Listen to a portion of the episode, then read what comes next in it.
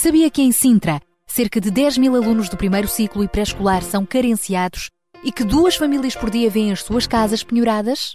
Todos os dias há alguém a precisar de ajuda e você pode ser a solução. Sintra Compaixão, o programa da RCS que abre portas à solidariedade. Sexta-feira, das 8 às 11 da manhã. Sintra Compaixão, contamos, Contamos consigo. consigo. Se o amor é o que diz, quatro letras de seguida, uma palavra que se diz, ou que nunca te disseram, e usas todas as desculpas para ninguém poder entrar. E essa nuvem à tua volta é o teu único amigo. E todos te dizem que desaparece, mas não, não. Todos te dizem que um dia vai mudar, mas não sabes se isso vai acontecer. Mas há um caminho, há uma luz, há uma esperança para te agarrar. Um salva-vidas que te persegue com uma mão já à tua espera. E se acreditas, eu prometo que tu não estarás só. Há um caminho, verdade e vida em caminho. Se o amor fosse alguém e a palavra carne e osso, será que o reconhecias? Ainda que ele te acompanhasse. Pensas que estás só, tens de te virar sozinho, sozinho. Será que há alguém que te ajude quando cais, pois não sabes se te consegues levantar? Mas há um caminho, há uma luz, há uma esperança para te agarrar. Um salva-vidas que te persegue com uma mão já à tua espera. E se acreditas, eu prometo que tu não estarás só. Há um caminho, verdade e vida em caminho. A tua vida vale a pena, o amor é maravilhoso. Deixa os teus problemas para trás, para trás. Se o amor fosse em palavras, eu estaria como tu. É muito mais do que isso. Ele está à tua espera, mas há um caminho, há uma luz, há uma esperança para te agarrar. Um salva-vidas que te persegue com uma mão já à tua espera. E se acreditas, eu prometo que tu não estarás só. Há um caminho,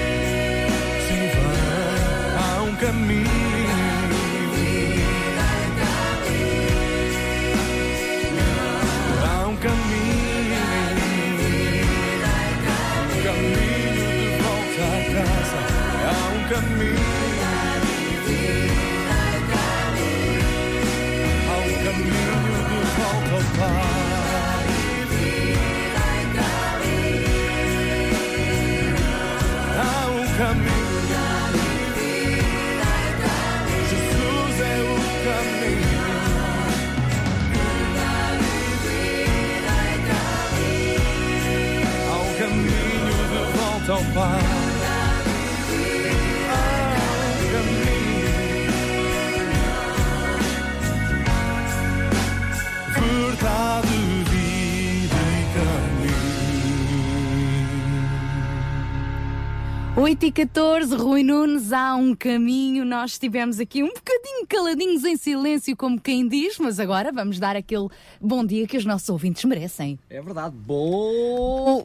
Bom Bom dia! Bom dia, bom dia. Já começou o nosso Sintra Compaixão com o Ricardo Silva. Agora, uh, com este tema do Rui Nunes, há um caminho, há um caminho, sim senhores. Há um caminho não só para o céu, para o amor, para a felicidade, para estendermos a mão. Há um caminho para ganhar esperança e esse caminho é Jesus. E nós queremos ser um veículo também para eh, chegarmos a Jesus, para sermos parecidos com Ele, termos a compaixão que Ele teve para com cada um de nós e continua a ter. E é a nossa missão também sermos assim compassivos uns para com os outros. Compassivos, mas também persistentes. Ah, Continuamos um, a falar do assunto que nos trouxe desde o início do mês. Uh, pensarmos numa ideia, termos uma ideia e lutarmos por ela. E hoje vamos pensar uh, porquê e para que tanto esforço, não é? Porque é que nós devemos nos empenhar tanto, ter este esforço para ter estas ideias? Enfim, vamos saber isso tudo ao longo do programa de hoje. E também Força, Sara. Mas, mas, ideias que, que, fazem alguma coisa de jeito, ou seja, ideias que transformam comunidades e hoje especificamente ideias que transformam vidas. Isso mesmo. Mas faz sentido pensarmos assim, porque às vezes nós esforçamos-nos por tanta coisa, tanta coisa, e é óbvio que isto aqui não dá para ter energia para tudo.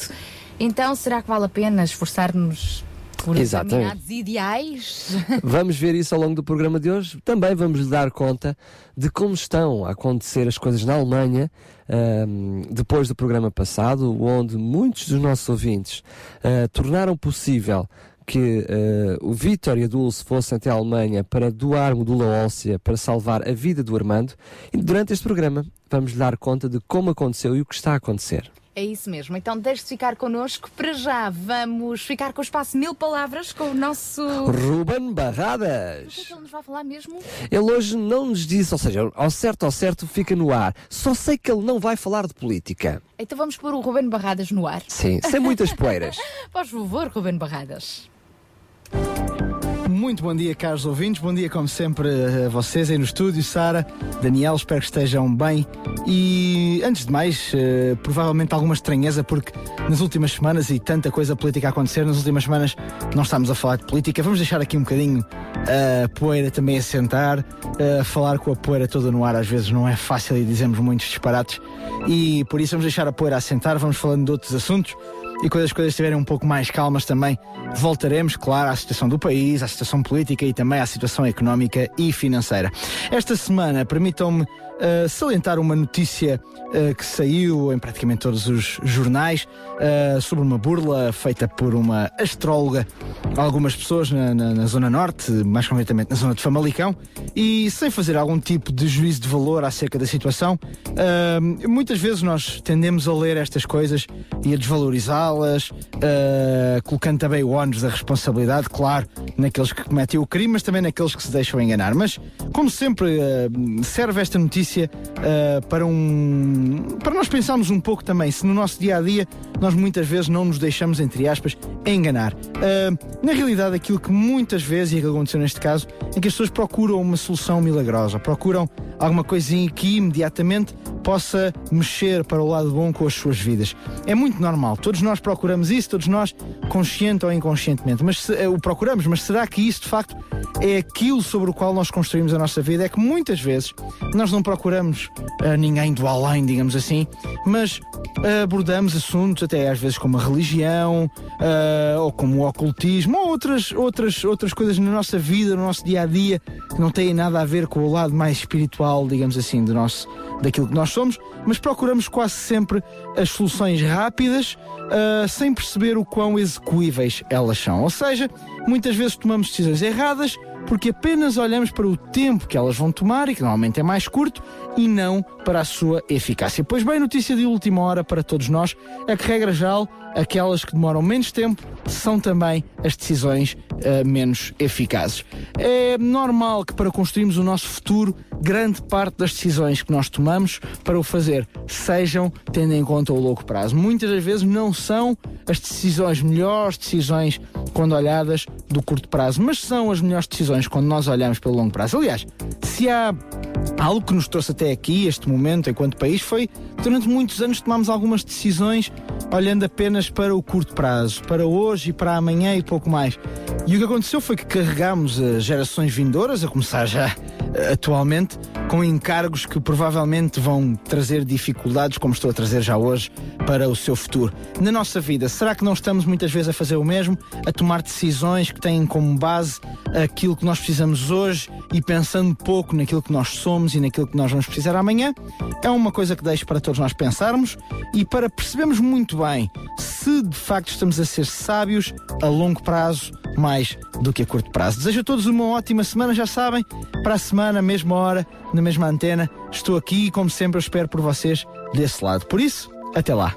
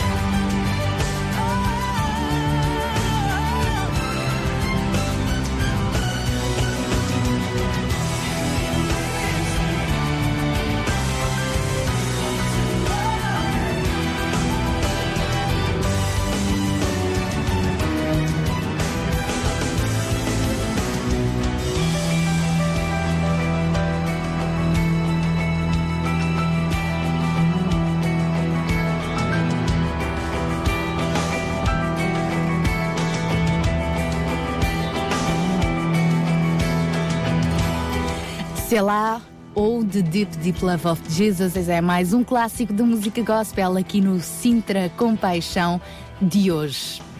Ao longo deste mês temos estado a falar de ideias que transformam comunidades e vidas também e estamos mesmo a desafiá-lo a partilhar connosco as suas ideias. E temos recebido ideias muito, muito interessantes. Queremos eh, das mais simples a algumas um pouco mais elaboradas, mas às vezes é daí que nascem grandes, mas grandes projetos que passam à ação e realmente uh, transformam vidas. Então, Hoje é o último dia para os nossos ouvintes se manifestarem publicamente no programa. Claro que as ideias durante todo o ano são bem-vindas, mas no próximo mês teremos outro, me outro tema. Hoje ainda, quem quiser colaborar connosco, o que deve fazer?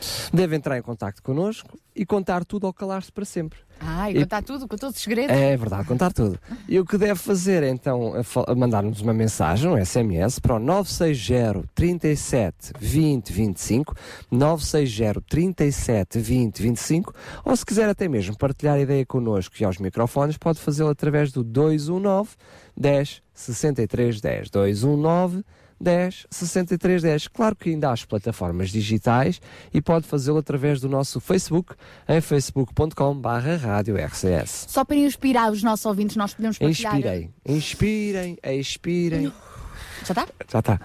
Pronto, então só para inspirar psicologicamente, dar ideias aos nossos ouvintes, nós podemos partilhar algumas das ideias que entretanto fomos recebendo. Por exemplo, uh, vou, vamos, vou partilhar agora rapidamente uma, de uma ouvinte que é a Vanessa de Meio Martins, que nos escreveu a dizer que é babysitter, uh, está a morar em Meio Martins e gostava de ver um projeto onde as mamãs poderiam trazer os seus bebés e trocarem ideias e as suas necessidades, tanto de materiais, uh, necessidades tanto de materiais como emocionais, portanto, vários tipos de necessidades e carências, e ali, uh, com os seus filhotes, todas unidas, poderiam conversar um bocadinho.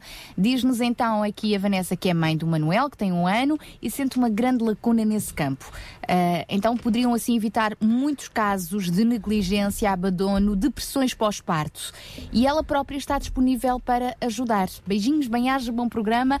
Vanessa deu uma grande ideia que nós esperamos que realmente isto tenha rede para andar, uh, pernas para andar. Alguém pode perguntar, mas por onde é que eu começo? Bom, ah, pelo princípio. É, já, pelo princípio. Obrigada, Daniel. De... És muito pragmático. Por, claro, porque nós vimos no programa passado que um, por exemplo, dos princípios é uh, escolher parceiros, ver ajudas, então, reunir, começar a trabalhar. E via, e via rádio isso pode acontecer. Claro portanto. que sim. Estamos aqui também para fazer essa, essa ponte. Mas não recebemos só esta ideia, recebemos mais. Desde um cabeleireiro solidário, por exemplo, uh, alguém que nos deu a ideia também de, de, de, recolher, de alguém que enviasse uma cartinha a pedir às pessoas que colocassem de parte aquilo que já não precisam em casa e depois, num determinado dia, recolher pelas todas outra vez e levantar esses materiais e poder distribuí-los também numa loja solidária. Enfim, são ideias, todas elas são válidas. Agora vamos é pensar. É verdade que dá trabalho e vamos falar sobre isso no, no programa de hoje, mas vamos pô-las à prática. É para isso que servem as ideias, não é para ficarem guardadas no baú dos nossos pensamentos. Justamente. Então, Justamente. venha daí, lembramos rapidamente os nossos, os nossos contactos. 219 10 63 10. Se preferir uh, escrever, pode expressar-se assim de forma escrita para o telemóvel via SMS para o 960 37 20 25 e ainda através do nosso facebook.com barra rádio RCS. Daqui a pouco vamos receber aquela menina simpática. A Marta Wattswood. Uhum, e mais um weekend. E outro menino um bocadinho mais crescido, simpático também. mais crescido, isso tu. o João Barros. Agora podemos só ouvi-lo a dizer bom dia. Muito bom dia. Ai, Sabe, Daniel, que tu não estás cá. os nossos ouvintes. João, já vamos falar então um pouco sobre esta, esta questão. Uh, afinal, tanto esforço para termos ideias, uh, para quê? Vale a pena ou não? Não, aqui, aqui a, a perspectiva é, é mais uh, depois de tantas ideias, depois de tanto trabalho, depois de tanta ajuda. E às vezes até será que valeu a pena? Pois, às vezes até depois esforço? das coisas acontecerem, não é? pronto, é bom avaliar esta, esta questão. Já lá vamos, já vamos então à fase da avaliação, combinado? Combinado. Para já voltamos então à música. 91.2 91.2 RCS Em sintonia com a vida.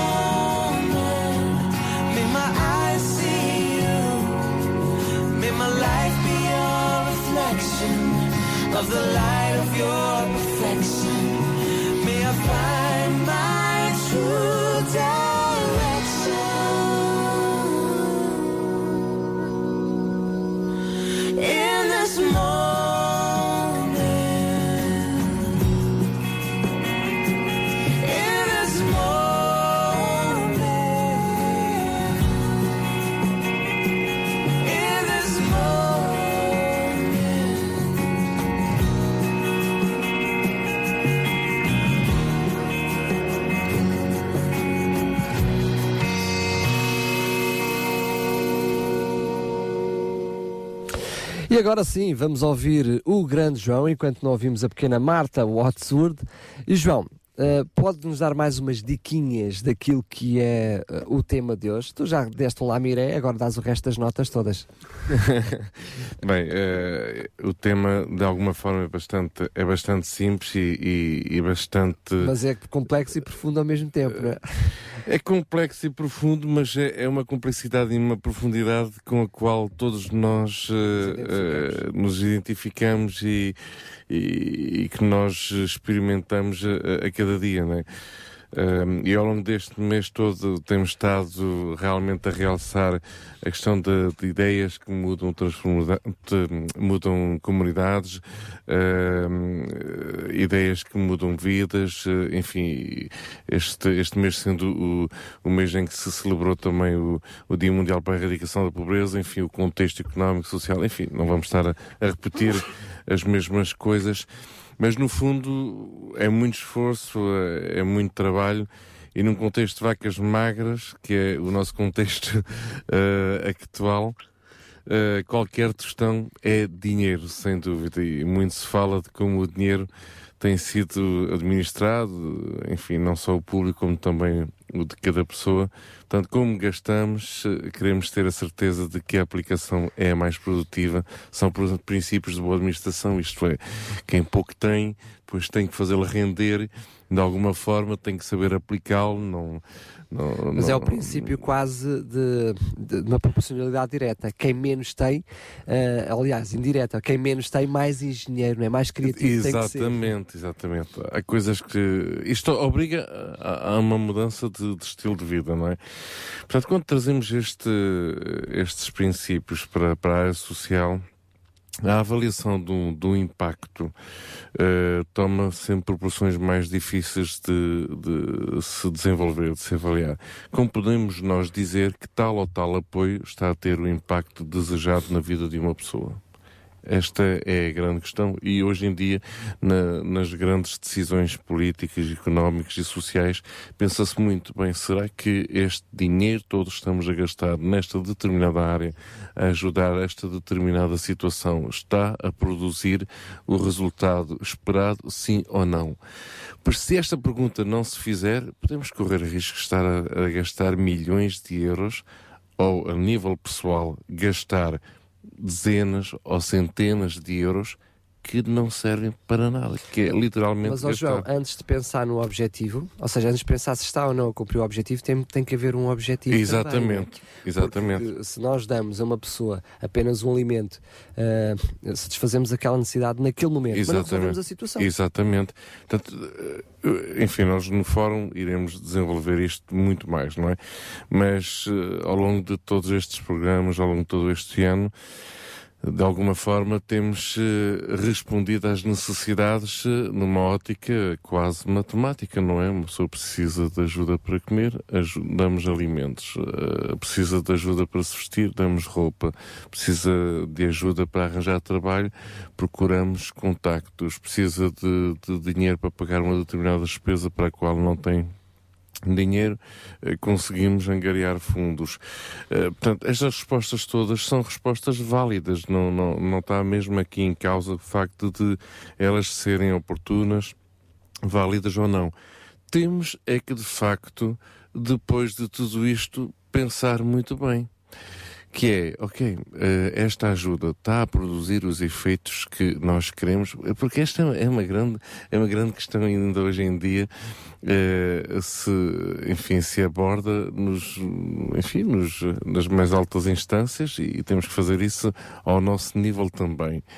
Eh, que é, ok, eh, nós todos pagamos impostos, eh, esse dinheiro é canalizado para ajudar determinadas pessoas e muitas vezes ouvimos estes comentários, não é? Pois, estas pessoas deveriam era meter-se a trabalhar em vez de estarem a usufruir só de subsídios daqui, subsídios daquela e tal.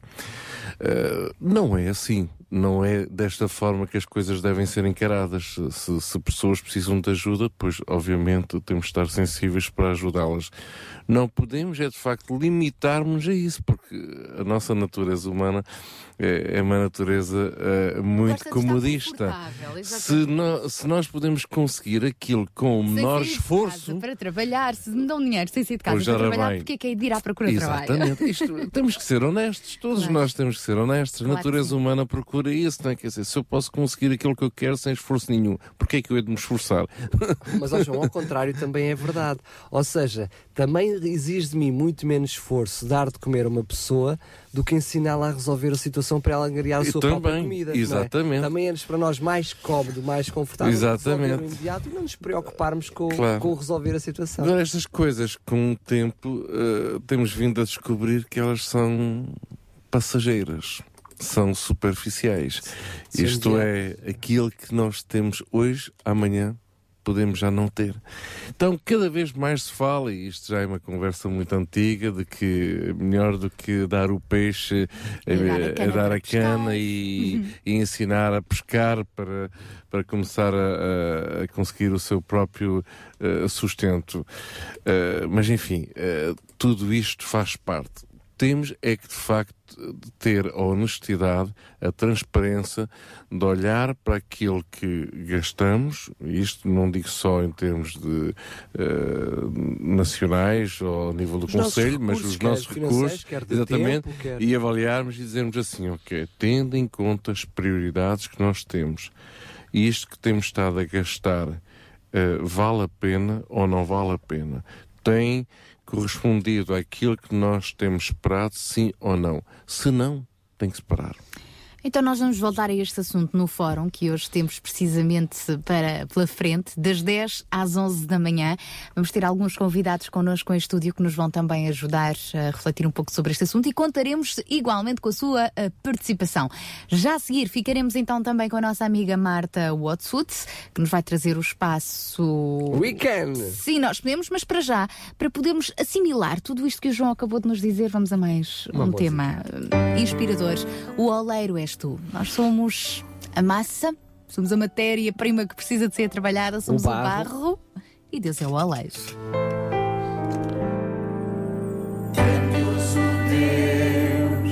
Meu Salvador,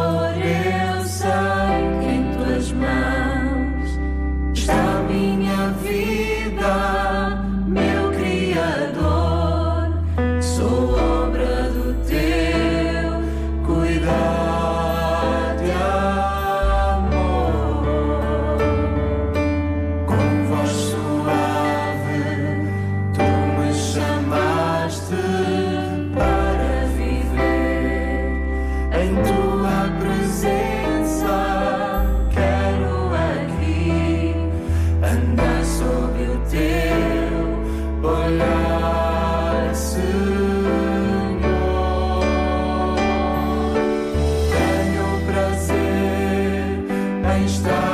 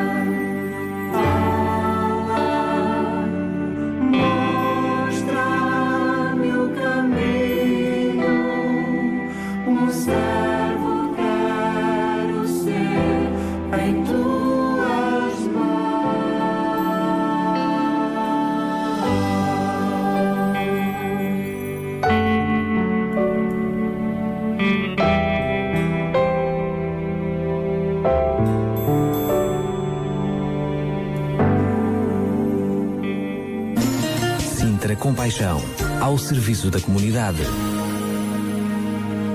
Estamos agora a 14 minutos das 9 da manhã. É a altura de trazermos então, agora sim, a nossa amiga. Marta Watswood, com a sua grande disposição e um ritmo de meter inveja, que nos traz mais um Weekend. Olha lá, é uma grande boa ou uma grande má disposição? É que a disposição pode ser boa ou má. Uma boa disposição. Ah, uma grande boa disposição. Uma Vamos grande- lá. Olá, Sara e Daniela. Olá, ouvintes do Sintra Compaixão, da Rádio Clube de Sintra e todos aqueles que acabaram de sintonizar esta frequência. Esta é a rubrica Weekend, porque cada um de nós é capaz de fazer muito. Eu sou a Marta da UCB Portugal. Hoje temos um desafio especial. Vamos falar de pobreza. E não quero que se sintam já desconfortáveis com o tema, pois há um longo caminho para que este assunto deixe de ser um tabu, mas sim um desafio a resolver e que todos nós o sintamos como uma prioridade de agir. Quando pensas nos milhares ou milhões de pessoas no mundo que morrem à fome, ou por doenças que aqui em Portugal e na Europa resolvem-se com uma simples vacina que até te dão logo que nasces, o que é que te vem à cabeça? Será que pensas neste assunto como, ok, o que é que eu estou a fazer, o que é que eu posso fazer, o que é que aquilo que eu já fiz está a produzir? Ou simplesmente pensas, epá, coitados, realmente as ONUs e Unicefs têm muito que fazer, é uma tristeza. A verdade é que, mesmo entre filósofos e políticos que discutem a melhor forma de resolver estes problemas globais, não há acordo sobre o que cada um, cada país pode ou deve fazer. Será melhor dar as canas ou ensinar a pescar? Se os líderes da opinião não conseguem dar conselhos sobre o que é que nós devemos de fazer, então o que é que podemos fazer para mudar a nossa atitude e a dos que nos rodeiam, quando é óbvio de que não há justiça no facto de tanto termos e tantos nada terem?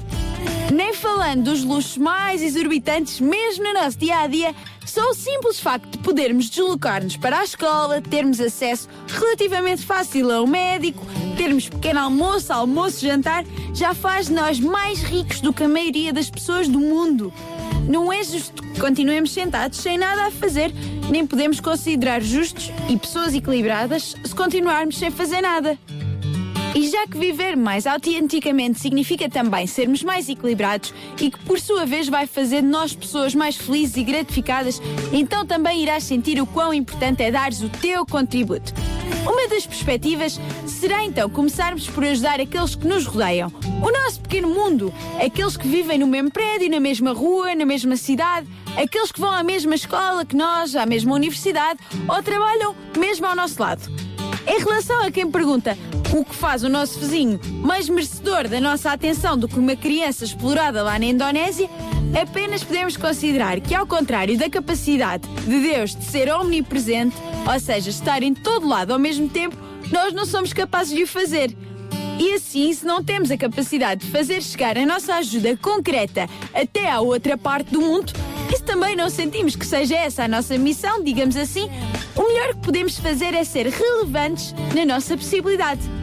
Se tens muitas atividades, ou por outro lado, não tens grandes hipóteses de fazer muita coisa, então concentra-te a cada momento onde estás. O que é que podes fazer aí agora? Quem é que está aí ao teu lado? Já lhe sorriste? Já lhe ofereceste ajuda? Todos, mas todos podem ajudar qualquer um na medida das suas possibilidades. Claro que se puderes ir um pouco mais longe, fazendo voluntariado, juntando a uma organização, combatendo a corrupção no mundo que impede que toda a ajuda chegue muitas vezes a quem mais precisa, então é isto que deves procurar fazer. Um segundo da tua vida, umas horas, podem salvar vidas. Muitas vezes ficamos emocionados quando vemos filmes como A Lista de Schindler, um alemão incrível que arriscou a sua vida várias vezes para salvar judeus durante a perseguição dos nazis. O Schindler, é verdade, não conseguiu que todos fossem salvos. Não pôde impedir a realidade e o que é que aconteceu. Mas foi de facto um grande exemplo de que, na medida do que conseguimos, devemos saltar do sofá e fazer alguma coisa. E nem precisamos hoje em dia de arriscar a nossa vida para tal. Por isso, Não esperes só pelo Natal para doar uns trocos do fundo da carteira para que sejas relevante e mudar a injustiça no mundo. É que esta pode começar mesmo na porta do teu vizinho. Bem, Sara e Daniel, resto de uma grande manhã. Adeus, caros ouvintes de Sintra Compaixão e até para a semana. Beijinhos, então, à nossa amiga Marta e para a semana, se Deus quiser, cá estaremos de novo, então. Sintra Compaixão. Uma voz amiga.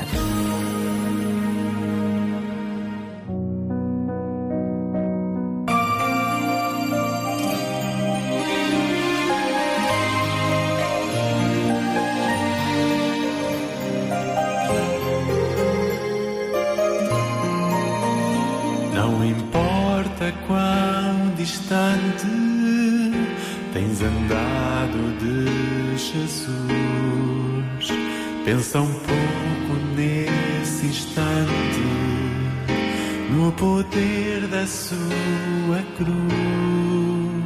Se o amor não tem limite, não tem lógica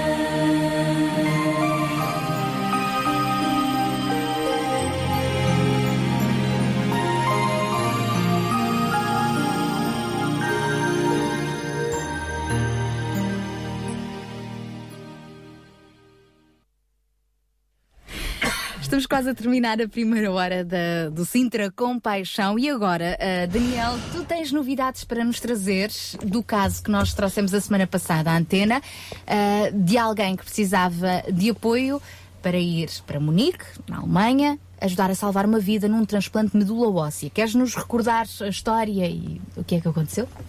Aí está mais um dos casos que nós não só ah, suprimos a necessidade imediata, mas também fizemos o acompanhamento hum, constante eh, e real, no sentido de também dar alguma cana para que hum, a própria família também conseguisse chegar a soluções.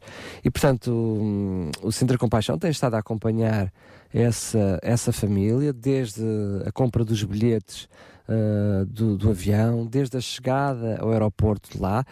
Cons até conseguimos, dissemos isto na semana passada, que estávamos a tentar conseguir alguém na Alemanha que também pudesse apoiar uh, esta família. Foi conseguido esse contacto, mesmo com muitas dificuldades, uh, eles estão a ser acompanhados, quer a nível de hotel, quer a nível do hospital.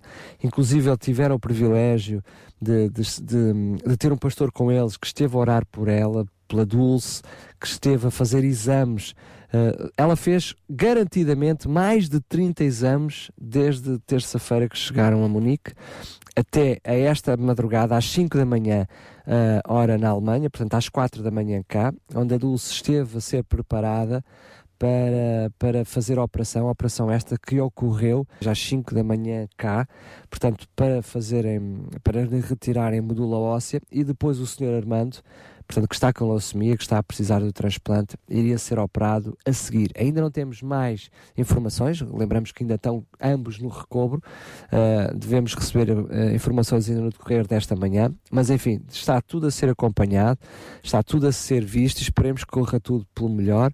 Foi, correu bem a viagem para lá, conseguiram arranjar um hotel bem simpático para, para ficar com custos inferiores, claro que mesmo assim tem, tem bastantes custos, custos, mas tudo isto correu bem. É uma benção o dinheiro que nós conseguimos arranjar. Penso que podemos dizer que foi cerca de 850 euros que conseguimos, que conseguimos angariar, mas mesmo assim, apesar do esforço todo que foi feito e uma benção de Deus aquilo que nós conseguimos, quer dizer, por exemplo, que só, só na estadia acabou por ficar mais caro do que aquilo que se pensava. Pensávamos que a estadia ia ficar à volta dos 200 euros e só a estadia vai ficar à volta dos 700 euros. Portanto, quase a totalidade do que nós angariámos vai ficar, hum, portanto, vai, vai esfumar-se na estadia. Mas graças a Deus também conseguimos que na Alemanha também existisse mais um grupo de pessoas que pudesse estar sensibilizado com esta situação e que irão fazer uma pequena oferta também para ajudar esta família. Ou seja, tudo isto hum, conseguimos mover literalmente mundos e fundos para que fosse possível este transplante de medula óssea e salvar a vida do Sr. Armando que está hospitalizado em Munique. Lembramos mais uma vez, ele não tem ninguém em Munique, está abandonado. Soubemos até depois que ele, ele esteve abandonado na cama de, de, de, de um quarto comum de uma empresa. Estás agora a referir, portanto, à pessoa que Ao vai Sr. Armando, a, a medula. que está com leucemia, que vai receber a, a medula óssea, estava abandonado, seja, hum, a empresa não tinha condições para o levar ao, ao médico e então foi deixando que ele ficasse, eh, que ele ficasse na, na cama. Esteve cerca de um mês, perto de um mês, na cama, sem receber qualquer tipo de ajuda médica. Imagine-se alguém com leucemia em estado terminal. E foi mesmo quando perceberam que a pessoa estava, que o Sr. Armando estava às portas da morte que o levaram ao hospital. A empresa é essa que acabou por desaparecer do mapa, eh, com medo de ser responsabilizada por esta situação e deixou a família neste estado, ou seja, sem meios financeiros, com uma situação de extrema, de extrema necessidade, necessidade dupla, necessidade financeira necessidade porque ele estava precisamente numa fase terminal. Portanto, tudo correu bem, graças também à participação dos nossos ouvintes da RCS, a qual desde já agradeço mais uma vez, agradeço a Deus acima de tudo, mas claro, a estes corações que estiveram sensíveis para a ajuda financeira. Eu lembro-me de ter recebido telefonemas de pessoas a dizer: Olha, eu- só vou dar 5 euros a tudo o que posso. Estes 5 euros fizeram a diferença. Claro Quer dizer que esses 5 euros fizeram a diferença. Tivemos muitas pessoas, eh, foram muitos os donativos, mais pequenos, maiores, todos eles foram importantes para que esta família pudesse estar a salvar esta vida. Ainda não terminou a história, eh, certamente no próximo programa, ou ainda mesmo durante este programa, daremos mais informações. É isso mesmo, obrigada a todos. Deus é muito bom realmente. Ele supera as nossas expectativas e está de mãos estendidas também para o que está a sofrer, para o cansado, para o oprimido e também para abençoar aqueles que de alguma forma abençoaram, Deus nunca fiquem em dívida para connosco. Muito obrigada a todos.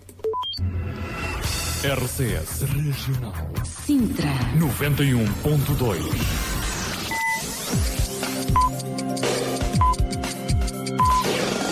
São 9 horas. Bom dia.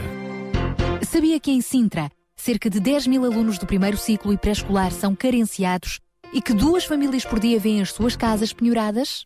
Todos os dias há alguém a precisar de ajuda e você pode ser a solução. Sintra Compaixão, o programa da RCS que abre portas à solidariedade. Sexta-feira, das 8 às 11 da manhã. Sintra Compaixão, contamos, contamos consigo. consigo. E abrimos então esta segunda hora do nosso Sintra Compaixão de hoje com os Voz de Júbilo neste tema O Meu Desejo. Os Voz de Júbilo que estão quase, quase a gravar um novo álbum. Ficamos à espera então destas músicas inspiradoras. Para já, eh, ficamos também com este tema musical e já voltamos a conversar consigo. Aqui neste lugar, eu vou te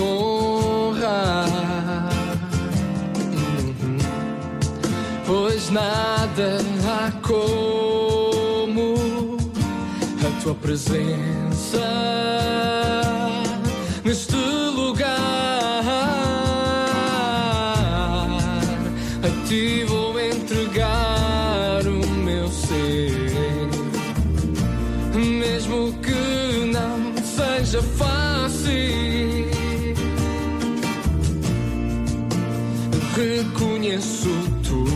que há em ti. E o meu desejo é tua presença neste lugar. Deus, toda a glória para ti. Eu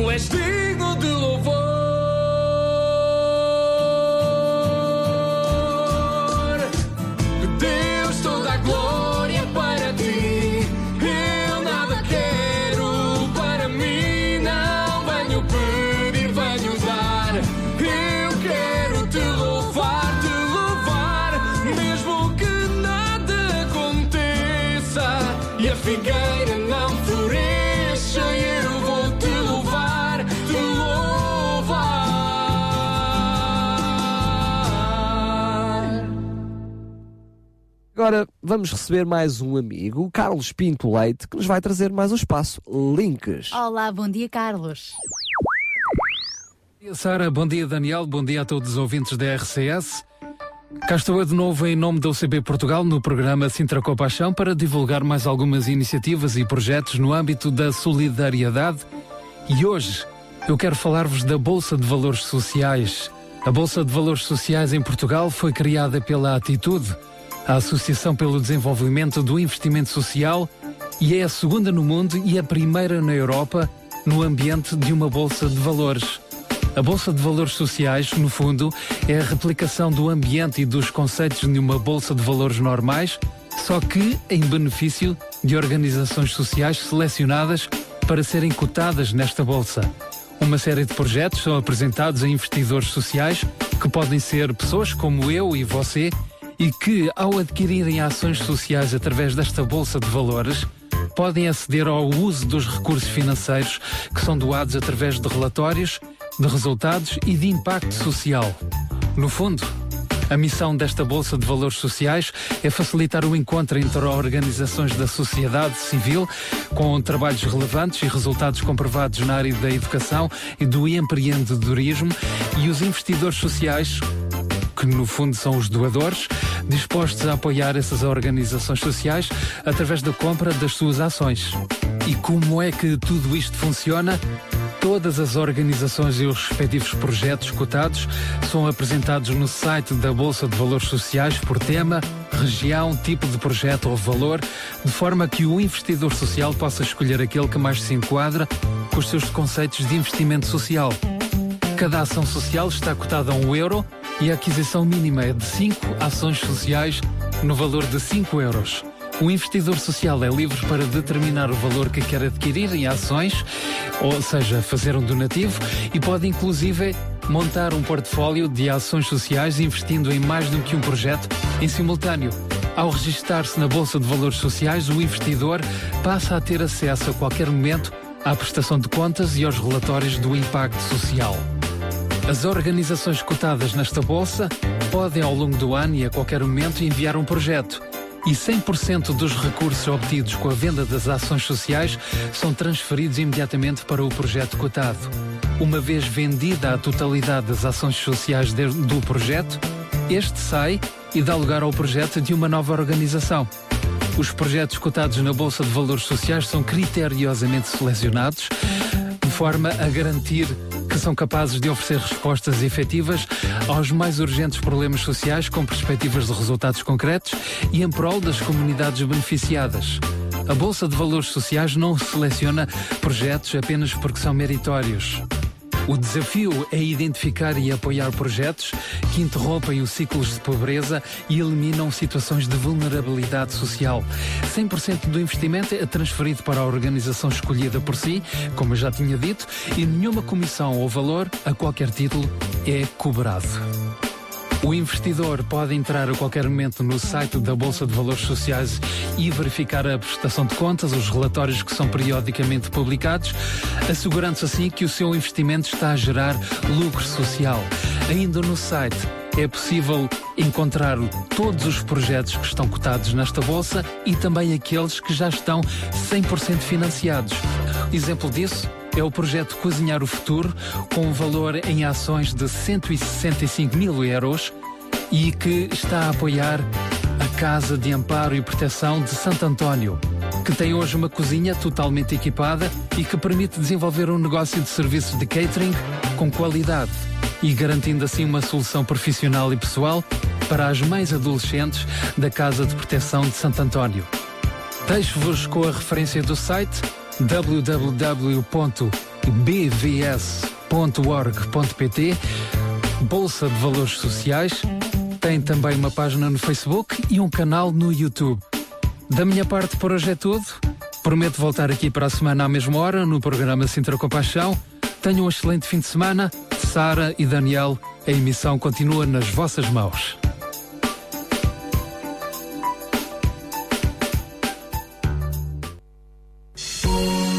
Sintra Compaixão. Paixão por Cristo e compaixão pelas famílias do Conselho de Sintra.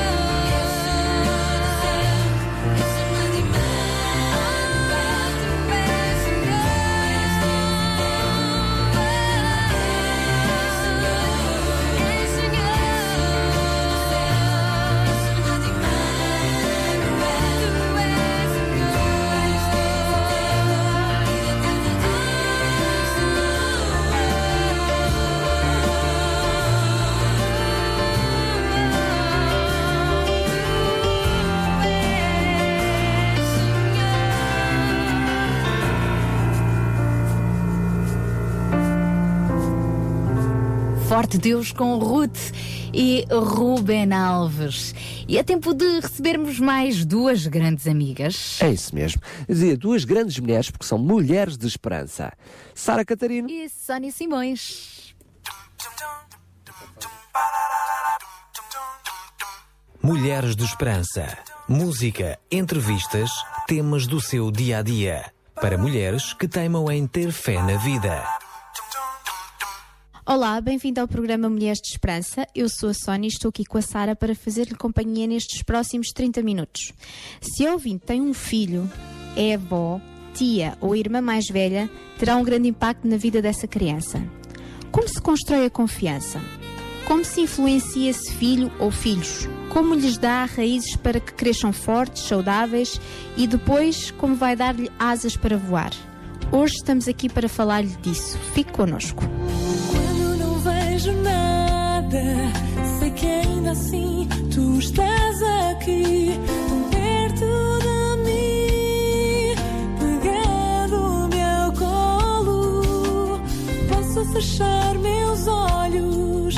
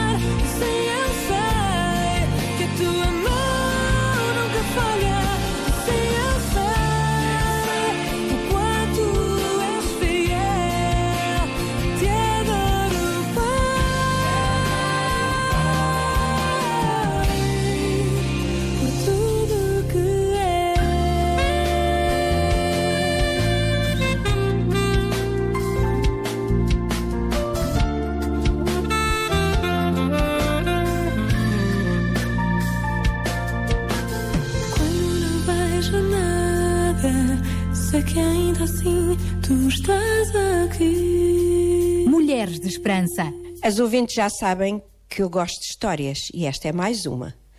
Já que estamos a falar de raízes, pensei que esta história seria uma boa ilustração para o que queremos aqui dizer. Era uma vez uma mãe que queria ensinar a filha a nadar. A garota tinha medo da água e não queria ir, mas a mãe sabia que era importante para a criança aprender, pois viviam perto da água, e se um dia a menina caísse, caísse à água, era muito bom que soubesse nadar. Então a mãe pegou na mão da menina e levou-a para dentro d'água. A criança tinha aprendido de experiências passadas que podia confiar plenamente na mãe, mas ainda assim estava cheia de medo. Pacientemente, a mãe ensinou a relaxar e a nadar, e o medo foi desaparecendo. A confiança que tinha sido construída na vida da criança pela mãe, afinal deu o seu fruto, mesmo quando ela se viu numa circunstância que a amedrontava. Gosto da história, Sara. Ela ilustra bem como é importante a consistência do nosso relacionamento com as crianças para podermos construir uma confiança total, não importa o que se passa à sua volta. Afinal, essa confiança na vida da criança é o princípio e o sustento das suas relações em toda a sua vida. E quanto mais cedo essas raízes forem cultivadas, melhor. E a propósito de raízes, vamos falar de várias espécies de raízes, já que na vida da grande maioria das mulheres que nos escutam hoje, há uma criança, com certeza, e a sua influência nesse pequeno ser é de grande importância. Agora o seu programa Mulheres de Esperança está disponível na internet. Clique em www.rtmportugal.org e ouça quando quiser o seu programa favorito. Que linda falua que lá vem, lá vem, é uma falua que vem de Belém. Oh, Sónia, tu costumas cantar para a tua filha? Canto para ela e ela canta para mim. Não sei qual de nós canta mais. Eu cantava muito para os meus filhos e depois para as minhas netas. As minhas canções podem ser um bocadinho diferentes das tuas, com certeza, Sónia, mas a intenção acho que era a mesma. Sabes que cantar com uma criança é uma maneira natural de ensinar. A música muitas vezes é mais fácil lembrar que as palavras. Eu inventava palavras para certas músicas só para dizer o que queria, como por exemplo. Eu já vou lavar os dentes, vou lavar, vou lavar e dormir e dormir e amanhã vou acordar, tomar banho, tomar banho. Olha, as crianças gostam de música e podemos com ela tornar momentos de descontração em aprendizagem. O processo de aprendizagem não precisa ser começado na escola. Há muito que podemos ensinar às nossas crianças ainda quando estão em casa. Ensinamos quando fazemos coisas juntos, quando conversamos ao longo do dia. Vou dar alguns exemplos simples como isso pode ser feito. Por exemplo, vamos falar desta cadeira. A cadeira é feita de madeira. A madeira vem das árvores. E depois podes perguntar: que outras coisas vêm das árvores? Ou o sol é amarelo, estas bananas também são. Vês mais alguma coisa amarela por aí? É bom tê-los por perto enquanto cozinhamos. Podem contar, podem medir, podem ajudar a colocar os ingredientes no prato que estamos a fazer. Outra maneira de ensinar é através dos livros. Tem uma biblioteca perto da sua casa? Pois habitue-os a ir buscar livros. Mesmo nesta era digital, os livros devem continuar a ser os grandes amigos das crianças e dos adultos. O importante é transmitir conhecimento às nossas crianças todos os dias. Somos nós em casa que somos os responsáveis pela sua educação. Olha, Sara, estava-me a lembrar agora de uma situação interessante quando estavas a falar dessas, desses exemplos. Porque eu e a minha filha costumamos estender a roupa juntas. Então, eu vou pegando na roupa e ela diz assim: Mãe, agora dou-te as molas, quantas precisas? E eu preciso de duas. A seguir, Oh mãe, quantas molas precisas? Preciso de três. E assim ela vai aprendendo a contar. Por isso, tudo o que tu acabaste de dizer é muito importante e nem sempre nos apercebemos o quanto e nem sempre temos essa disposição de passar assim tanto tempo com as nossas crianças. Mas, Sara, falaste em raízes e ainda não chegaste lá. Raízes e asas. Isso. Então não chega a dar-lhes boa comida, cuidar da saúde, mandá-los para a escola? Pois não. Ora, pensa lá comigo. Para uma árvore crescer forte, tem que ter raízes fortes que a agarrem à terra e de lá ter os nutrientes que precisa. Estas raízes têm que estar bem firmadas no chão para que, se vier uma tempestade, a árvore não caia. A vida é cheia de vendavais, não é? Vai tudo muito bem, até que algo inesperado acontece, como um acidente, a morte de alguém que amamos, um filho que se envolve nas drogas, um emprego que se perde. Acontece a qualquer um. Quando estas tempestades chegam, alguns ficam firmes e fortes, enquanto outros partem-se e caem. Porquê? Porque, tal e qual como uma árvore, se as raízes não forem fortes, ela cai. Vamos pensar em três partes do sistema de raízes que podemos dar aos nossos filhos. Agora sim, agora já estamos mesmo nas raízes. Primeiro, uma boa mãe dá ao seu filho a raiz do amor. É muito importante que uma criança saiba que é amada pelos pais e por Deus. O amor vai fazê-los crer que o nosso Deus nunca os deixará nem abandonará. Mas se os pais abusarem fisicamente ou emocionalmente os filhos, como é que eles vão acreditar que Deus os ama? As crianças precisam crer em Deus, não num Deus qualquer, mas no verdadeiro Deus, Criador do universo e no seu Filho Jesus Cristo. O amor de Deus e o amor dos pais. Os seus filhos sabem que os ama? Há pais que tratam bem os filhos, mas que nunca demonstram um gesto sequer de afeto e amor. Eu lembro-me de uma moça que me dizia um dia: A minha mãe nunca me beijou, nunca me pegou ao colo. Ou pelo menos que ela se lembrasse. Mas, já, mas acho que uma criança, mesmo sem saber falar, sente quando não é amada nem acarinhada. As crianças precisam de amor para sobreviver, tal como as árvores precisam de raízes para se agarrarem ao solo. A criança precisa também da raiz da disciplina. Deus dá os filhos aos pais, porque as crianças precisam deles. Precisam de amor, de instrução e direção. Tenho visto tantos pais negligenciarem os filhos porque não lhes dão disciplina e quando eles crescem, os resultados são Sara, desastrosos. desculpa interromper-te, mas há quem diga que a disciplina traumatiza as crianças. Há uma destrinça a ser feita aqui, Sónia. Há uma diferença entre disciplina e castigo. A disciplina é algo que treina para o futuro, enquanto o castigo é uma solução temporária. Regras sem uma relação amorosa resultam em rebeldia. Aí sim, aí ficam traumatizadas, porque nem chegam a perceber o porquê do castigo. Nem percebem. Muitos pais abusam dos filhos quando a sua raiva se descontrola e, nessa altura, castigam-nos, mas no fim não lhes ensinam nada. Por isso, estas raízes são tão importantes para que cresçam honestos, generosos e amorosos para as pessoas à sua volta. Quando vierem as tais tempestades, eles vão ficar firmes. Uma terceira é a raiz da segurança. Um lar feliz, cheio de amor, de respeito uns pelos outros, sem discussões, sem gritos, sem abuso verbal. Um lugar onde se sintam seguros. Na nossa casa tínhamos muito pouco, mas era uma casa cheia de alegria e de segurança. Havia muita fé em Deus também. A fé é uma fonte de estabilidade, de segurança na vida. E os nossos filhos vão aguentar se sentirem essa segurança e essa proteção. Mas, Sara, muita gente não aprendeu isso na sua vida. Como é que pode agora dar aos seus filhos? É verdade, mas não é desculpa. Temos meios de aprender aquilo que não recebemos na devida altura e, além disso, temos Deus que pode dar-nos toda a sabedoria e ajuda que precisamos. E a Bíblia, a palavra de Deus, é o maior manual de instrução para a vida. Aí podemos encontrar muito conselho, muita sabedoria. Se o ouvinte que está connosco hoje ainda não leu este livro maravilhoso, hoje é um bom dia para começar. Adquira uma Bíblia, leia esse será também um grande presente para dar aos seus filhos. Aí eles vão poder encontrar segurança e começar a ser o que fala um dos salmos. Uma árvore plantada junto a ribeiros de água e que na estação própria dá os seus frutos. Sara, essa é uma passagem de que gosto muito. Soa lindo e poético, mas é acima de tudo muito poderoso. Quando tudo à nossa volta se desmorona, podemos ficar firmes, confiantes que Deus está no controle da nossa vida.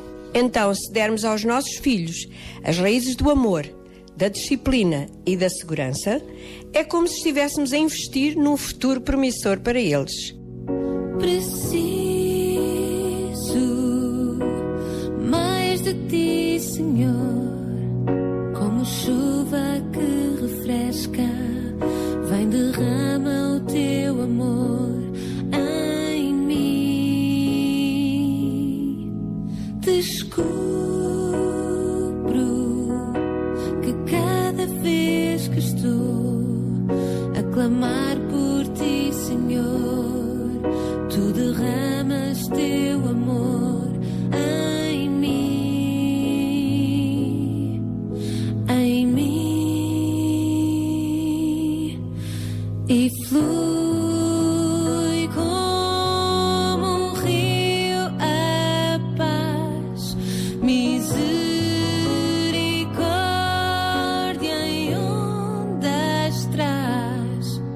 mais profundo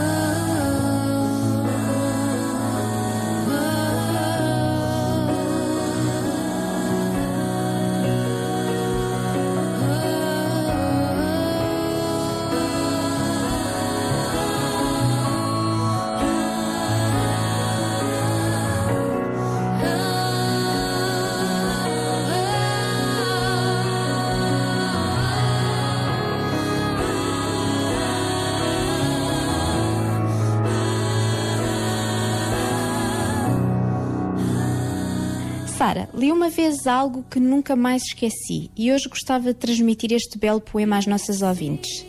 Chama-se Palavras para Recordar e foi escrito por uma senhora chamada Dorothy Nolte. Diz assim: Se a criança vive com crítica, aprende a condenar. Se vive com hostilidade, aprende a lutar. Se a criança vive com o ridículo, aprende a ser tímida.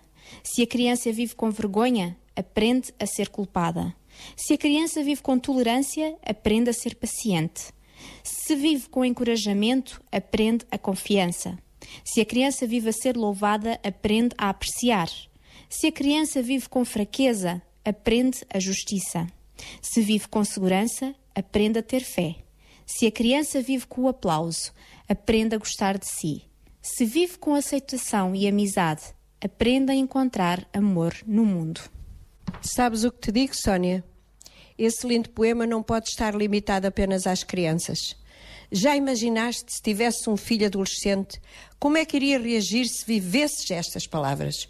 Como se sentiria a tua mãe, a tua sogra, a tua cunhada? Sim, Começamos a construir raízes saudáveis e profundos quando crianças, mas o processo de crescimento, o processo de construção das relações não para numa certa idade ou segundo uma, determina uma determinada relação. Lembras-te da história que contei no princípio do programa sobre a mãe que queria ensinar a sua filha a nadar?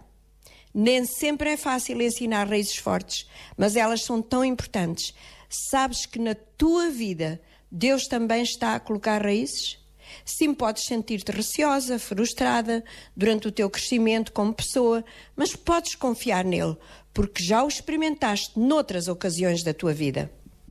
A conversa estava mesmo muito boa, mas o nosso tempo passou. Este é o programa Mulheres de Esperança, exatamente porque nele queremos dar-lhe força e esperança para cada dia, para que possa viver uma experiência de paz onde quer que esteja. A ouvinte pode nem acreditar no que eu vou dizer-lhe a seguir. É um segredo só nosso. Mas eu e a Sara precisamos destas mesmas raízes nas nossas vidas. Somos mulheres também, com estradas diferentes e antecedentes diferentes, mas com as mesmas necessidades. Gostaríamos de saber mais sobre o que sentiu ao ouvir o nosso programa. E prometemos que para a semana voltaremos outra vez, neste mesmo horário. E lembre-se, a vida pode ter temporais, mas podemos ficar firmes e passar para os outros as raízes do amor, da disciplina e da segurança. Até para a semana, se Deus quiser. Mulheres de Esperança. O programa para mulheres que teimam em ter fé na vida. Uma produção da Rádio Transmundial de Portugal. Na próxima sexta-feira, estas grandes mulheres de esperança estarão então de volta.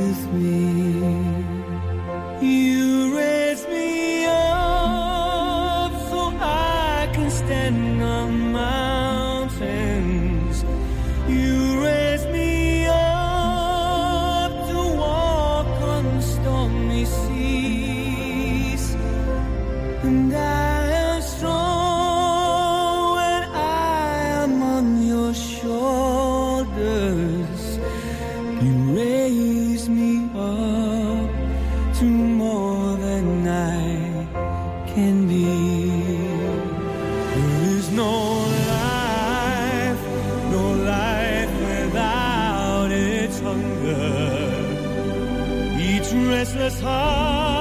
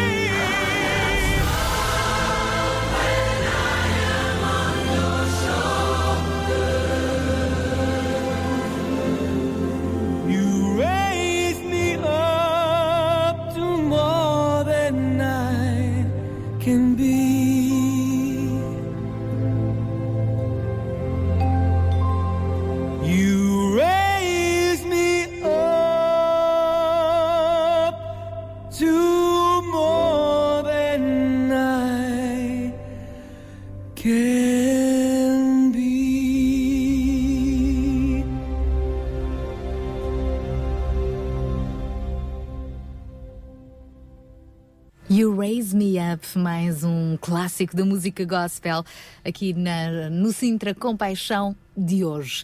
Na próxima hora vamos falar de ideias que transformam vidas. Mas para já já temos connosco em linha também o Josué da Ponte, do grande movimento de liderança a nível eh, mundial, o Summit. O Josué da Ponte é um dos responsáveis pelo Summit Portugal, que no próximo mês vai realizar também mais uma sessão, nomeadamente aqui no Conselho de Sintra. Uh, mas, uh, como é habitual, o José da Ponte vai nos falar então de mais uma história de vida real que nos inspira e nos ajuda a perceber que há ideias que realmente transformam comunidades. Bom dia, Josué, mais uma vez. Muito bom dia, Sara. Muito bom dia também aos ouvintes da, da Rádio Sintra. Uh, nesta manhã gostaria de continuar a falar do Care Center, um, que vai ser um, dos uh, assuntos abordados durante o Summit deste ano como ideia e como inspiração para todos aqueles que vão durante estes dois dias receber diversas palestras e assistir e discutir mesmo essas palestras e recolher ideias e inspirarem-se também para fazer alguma coisa que possa impactar a vida dos outros à sua volta, nomeadamente trazer soluções e as suas próprias uh, condições.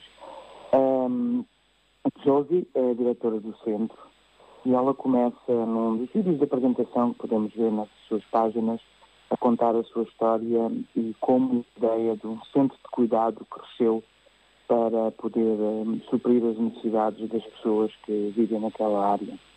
A Josia diz que era voluntária, portanto, na sua comunidade, uh, a ajudar os necessitados, fazia recolha nos supermercados de alimentos, uh, juntava, portanto, nos armazéns esses mesmos alimentos, um, era muito devotada também a roupas uh, para poder dar aos, às pessoas que tinham necessidade.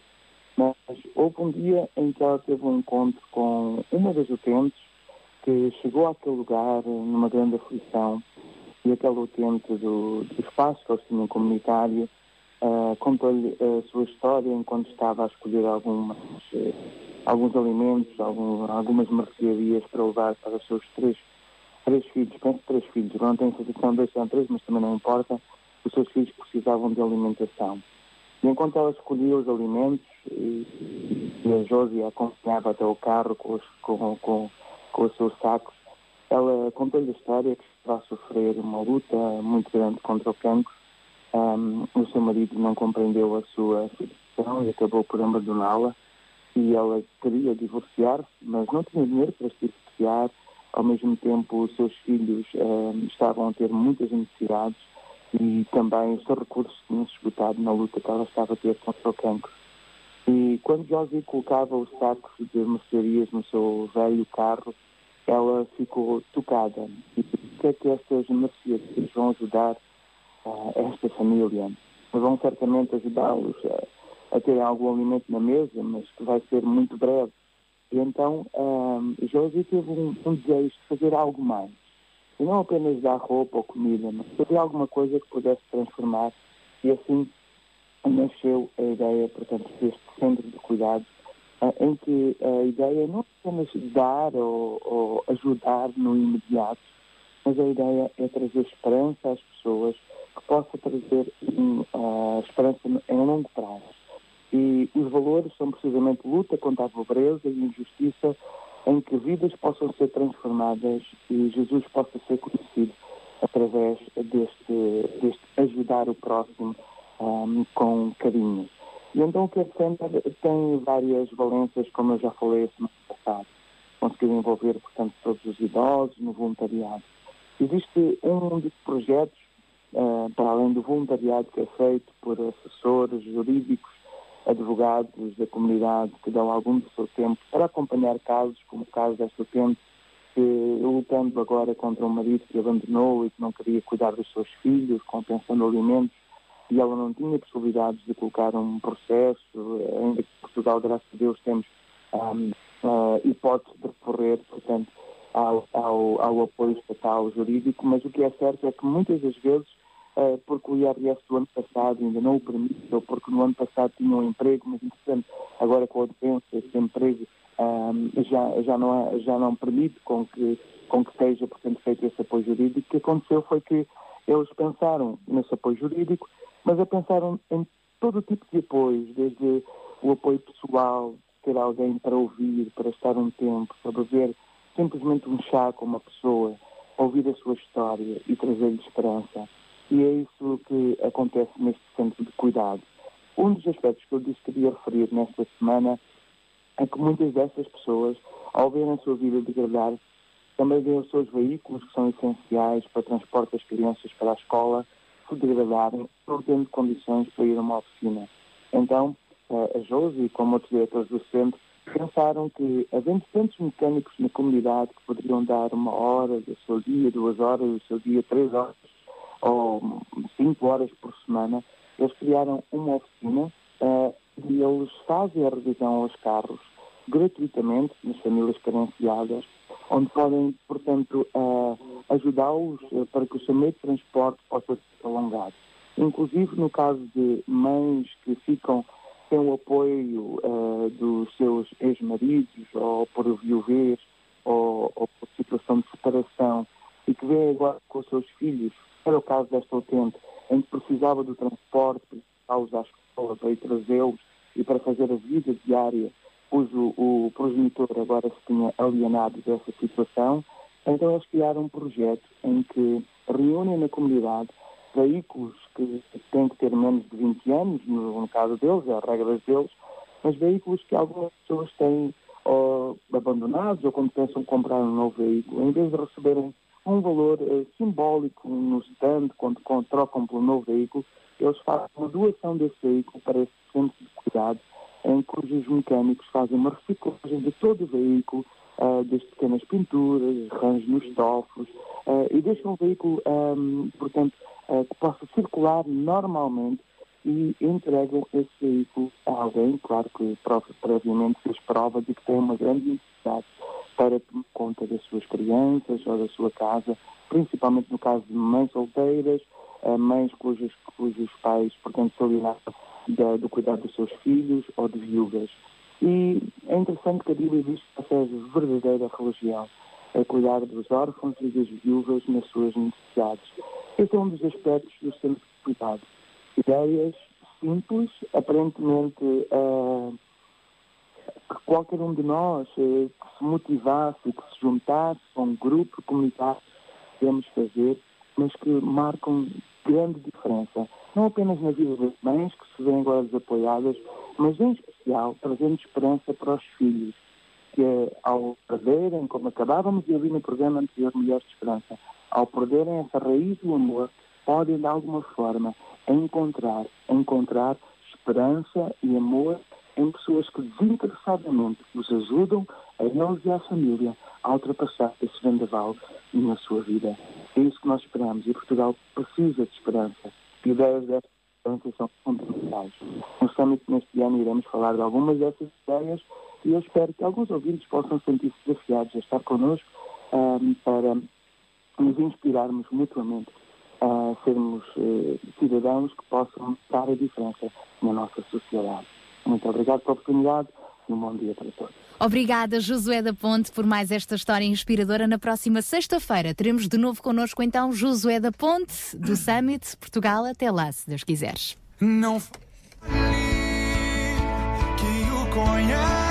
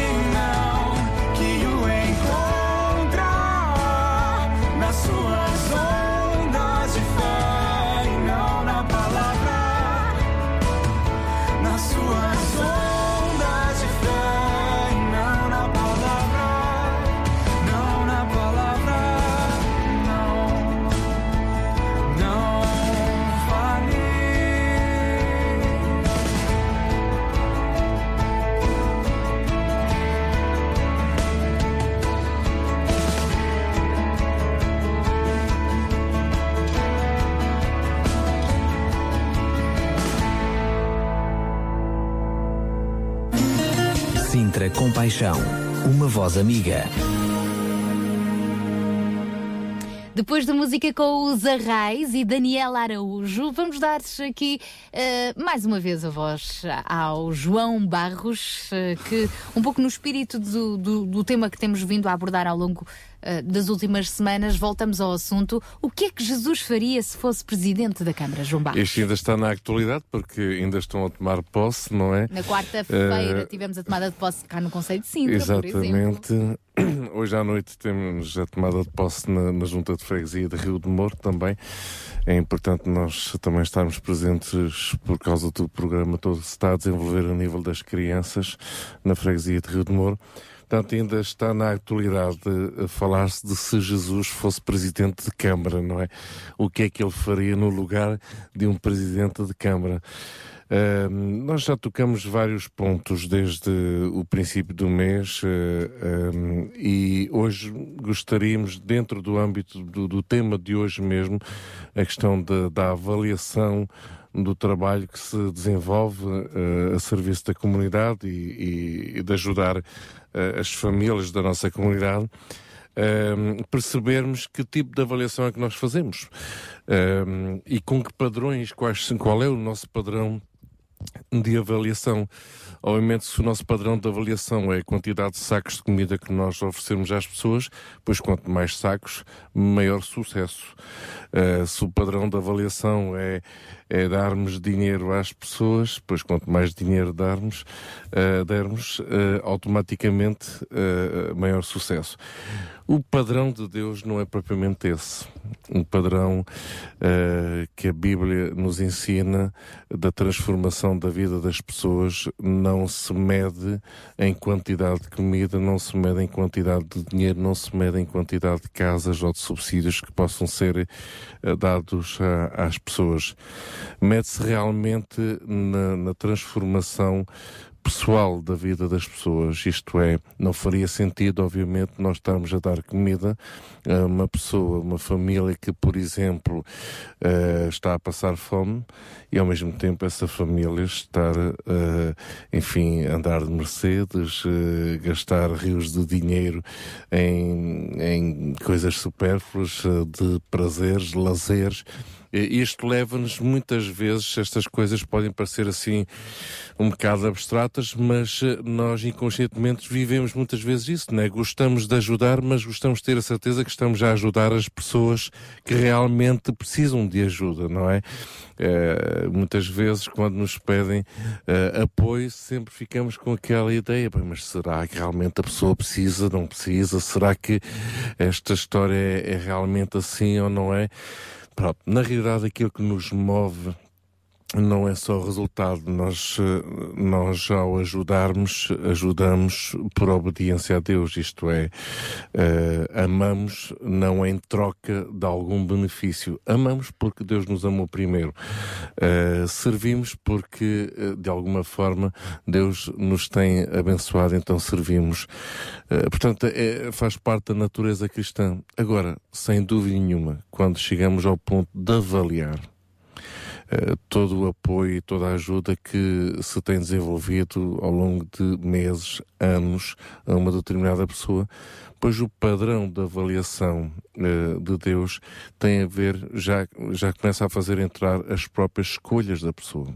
Isto é, eh, se nós ajudamos uma pessoa numa determinada fase da sua vida, esperamos que essa pessoa cresça, não é? Isto é como uma criança, damos leite quando eh, é bebê, depois começamos a dar uma comidinha um bocadinho mais consistente. Difícil seria dar um bife, um bitoque logo à nascença, não é? Ahm, portanto, tem que, se, tem que se evoluir na forma de responder às necessidades das pessoas. Mas em, de alguma forma as pessoas ah, precisam de entender que nós fazemos isto é por amor a Deus e, e não é por eh, visibilidade, não é por eh, troca de algum benefício. Ahm, ao longo dos anos tenho percebido que muitas vezes temos lutado mais pela sobrevivência de programas financiados do que propriamente eh, pela transformação da vida das pessoas que são ajudadas. Corremos o risco até de querer cada vez mais pobres para poder desenvolver cada vez mais atividades solidárias. Isto seria uma incoerência muito grande, não era? Isto é, num centro de acolhimento para sem-abrigo seria grave nós andarmos a correr atrás de sem-abrigos para encher o centro de acolhimento sem-abrigo. Trágico seria para os funcionários não é? Isto quase que diríamos isso, não é? Isto tem que passar na censura depois, não é? Não haver mais sem-abrigo. Ai, o que é que a gente faria se não houvesse mais sem-abrigo? Eu diria mesmo, um mundo perfeito era não, não, não ser necessário haver médicos, Claro. não ser necessário haver Claro. assistentes sociais. Claro, Esse claro. era um mundo perfeito. Claro. Agora, eh, o, o nosso foco continua a ser o mesmo. eh, é- são eh, as vidas das pessoas, não é? E fazemos isso por amor a Deus. E as pessoas entenderem que fazemos isso por amor a Deus. Aquilo que nós fazemos aqui, fazemos isso por amor a Deus. Não é para ter um programa com alta visibilidade. Este é o padrão de avaliação eh, do reino, se pudermos assim dizer, não é? Portanto, um padrão de avaliação, transformação de vidas, é as pessoas entenderem que tudo aquilo que nós fazemos, fazemos em obediência a Deus. Mas ah, eu acho que é importante esclarecer também, sobretudo quando nós eh, fazemos valer a pena do, do, do nosso eh, o tal crescimento da pessoa e quando nós falamos que esse crescimento da pessoa implica por conhecer que quem está por detrás é Jesus, corremos sempre um, um- um grave risco que é preciso esclarecer. Ou seja, nós servimos porque nos, nos- nos é pedido, a nossa missão é servir, ponto. Não servimos para que as pessoas sejam transformadas à Exatamente. imagem e semelhança de Jesus, isso é uma Exatamente. responsabilidade delas. Nós somos chamados a servir incondicionalmente. Mas porque nós servimos e somos movidos pelo amor de Jesus, essa, essa comoção, essa locomoção eh, implica que nós falemos também desse amor Claro, de Jesus. claro. Ou seja, porque nós amamos a Jesus, servimos e porque amamos a Jesus, falamos de Claro, Jesus. claro. Ou seja, não servimos porque, com a condição sine qua non que as pessoas tenham que aceitar Jesus. Claro, e é preciso claro. que haja esta compreensão também por parte Claro. de quem nos está a ouvir. Esse é um tema que vamos desenvolver no próprio fórum. É verdade, se é já a seguir na próxima hora. Faltam apenas dois minutinhos para lá chegarmos. Portanto, deixe-se continuar connosco. Para já, nós vamos fechar então esta hora com a música dos Domos, com uma coisa que, que é o segredo para, para tudo. É mesmo o segredo para tudo. É o amor. O amor que. Pode tudo mudar. Tudo por completo, sem dúvida nenhuma. Achas o coração que precisa de ajuda? Alguém que acredita que esta vida nunca muda. Gasta um tempo para lhe falar do amor que pode tudo mudar. Se deres de caras com alguém que se sente perdido, olhando para ti como quem faz um pedido, gasta um tempo para lhe falar do amor que pode tudo mudar. Jesus é o amor que transpõe montanhas, Ele é o amor que acalma o mar. Que brilha o sol sobre nuvens escuras, liberta quem preso está. É a esperança quando acaba a razão. Jesus é a razão de toda a esperança. Vamos dizer que Jesus pode dar o amor que pode tudo, o amor que pode tudo, o amor que pode tudo mudar. A riqueza que em Jesus conseguimos é do tipo que aumenta cada vez que dividimos. Nada nos impede, vamos falar do amor que pode tudo mudar. Jesus é o amor. RCS Regional Sintra. 91.2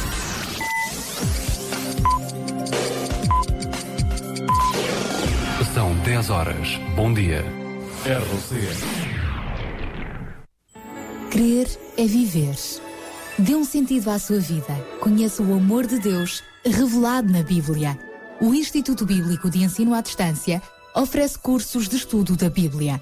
www.institutoonline.org As promessas de esperança de Deus dão força para viver.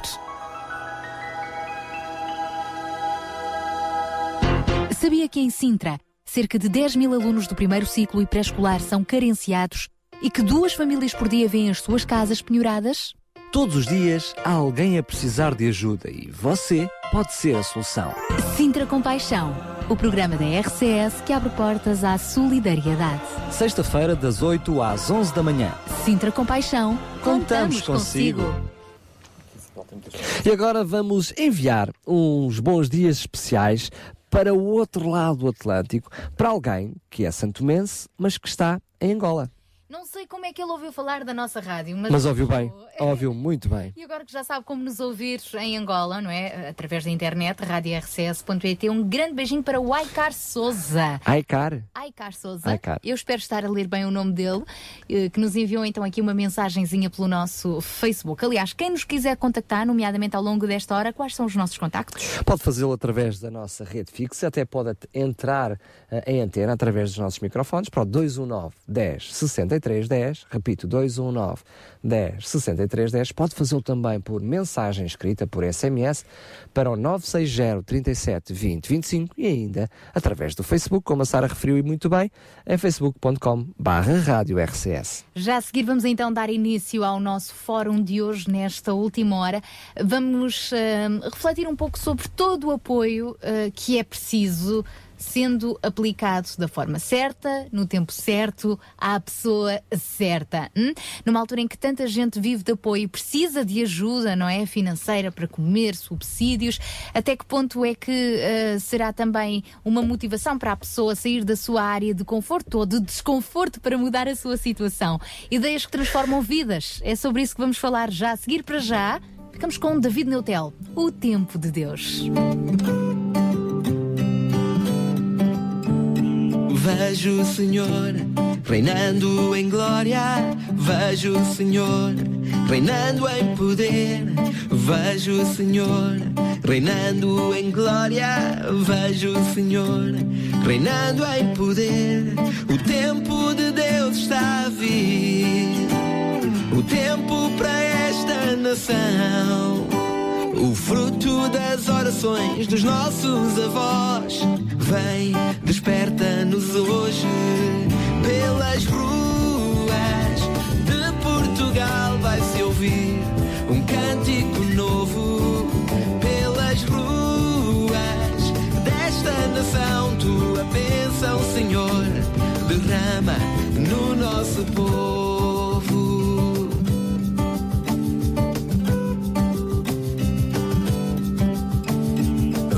Uma pequena nuvem surge no horizonte, trazendo a chuva, o avivamento.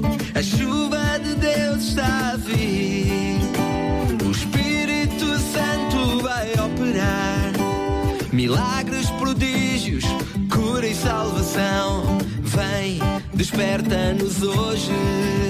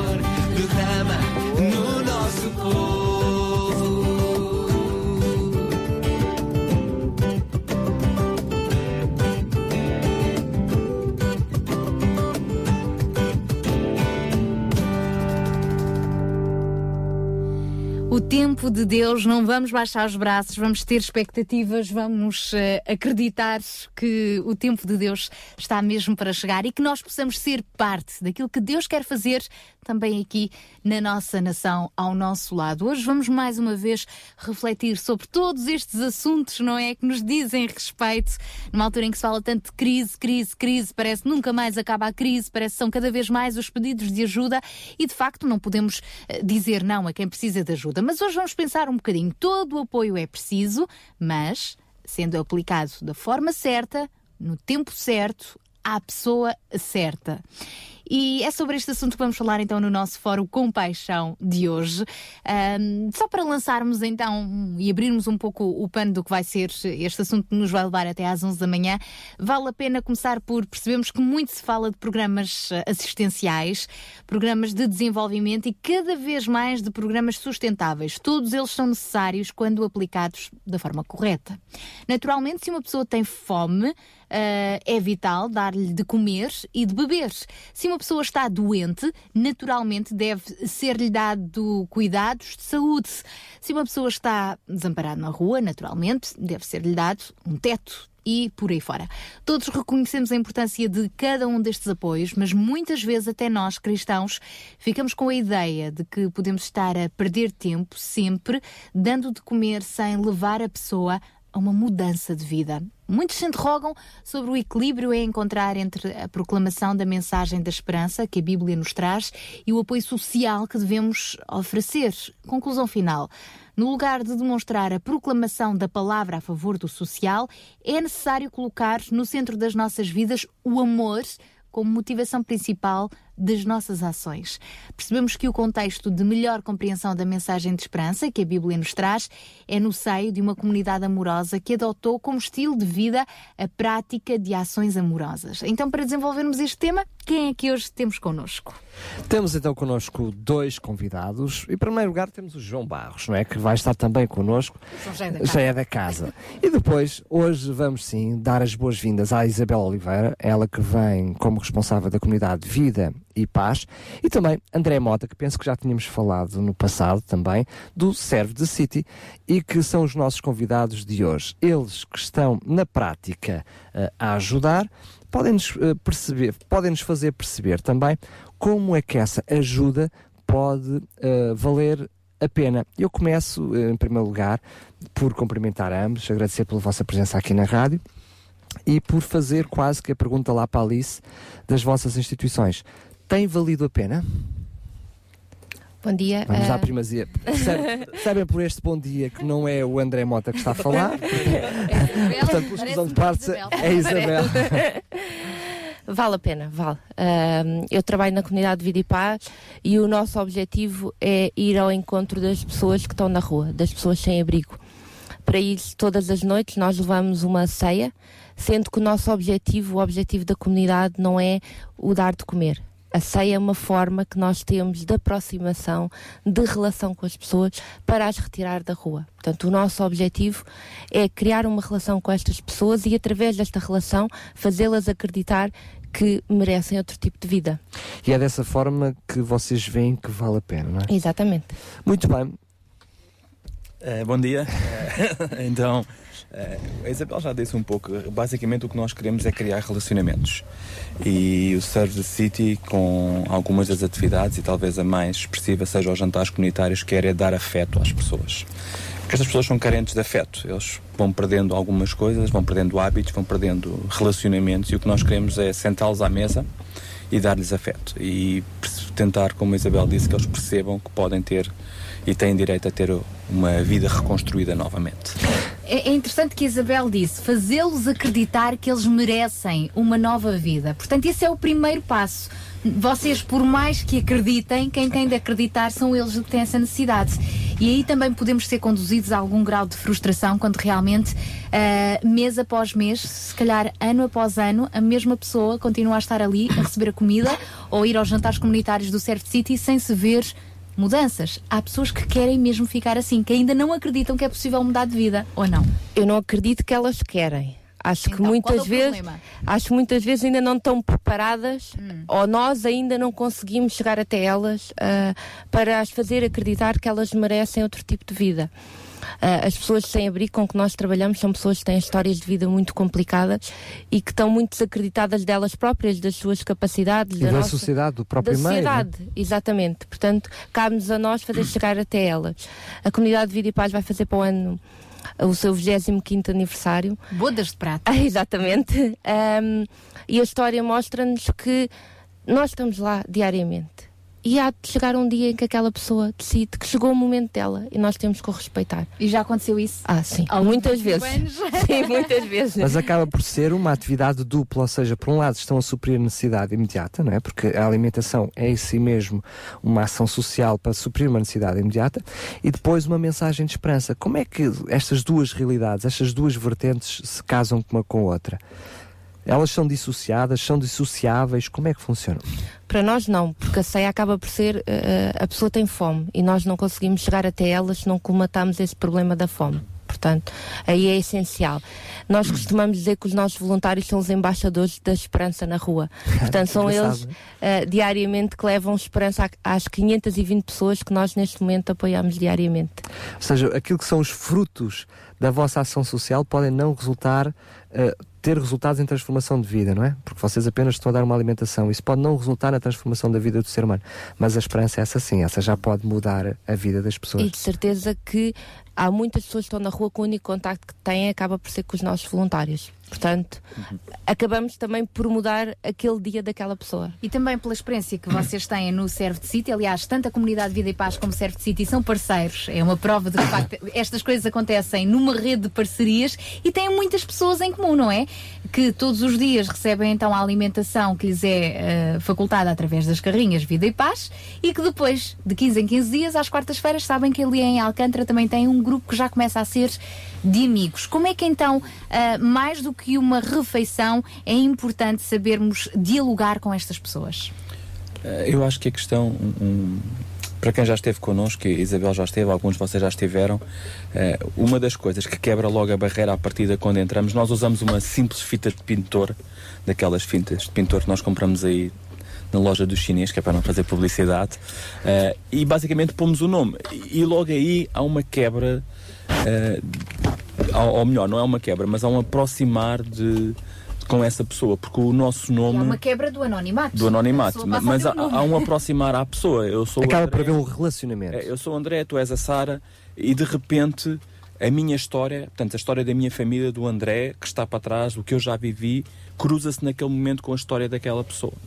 E é aí que nós podemos fazer a diferença, acho eu. É aí que nós podemos eh, trazer eh, a esperança e, e, como a Isabel disse, é um trabalho de oportunidades. É de que- a primeira oportunidade, a segunda, a terceira e às vezes é anos, não é? De, de dar oportunidades, mas vai chegar o dia em que nós conseguimos que a pessoa percebe, ok, isto é possível. Quando é que é, como é que vocês eh, estão ali para dizer às pessoas estamos aqui de uma forma desinteressada e desinteresseira, mas por outro lado têm o objetivo de dizer estamos aqui não pelos meus méritos, mas pelos méritos de Deus, pelos méritos de Jesus. Como é que é? é estão a perceber? É uma dicotomia, acaba por ser um paradoxo que como é que depois na prática funciona? Na minha experiência pessoal, tu não falas de Jesus diretamente às pessoas.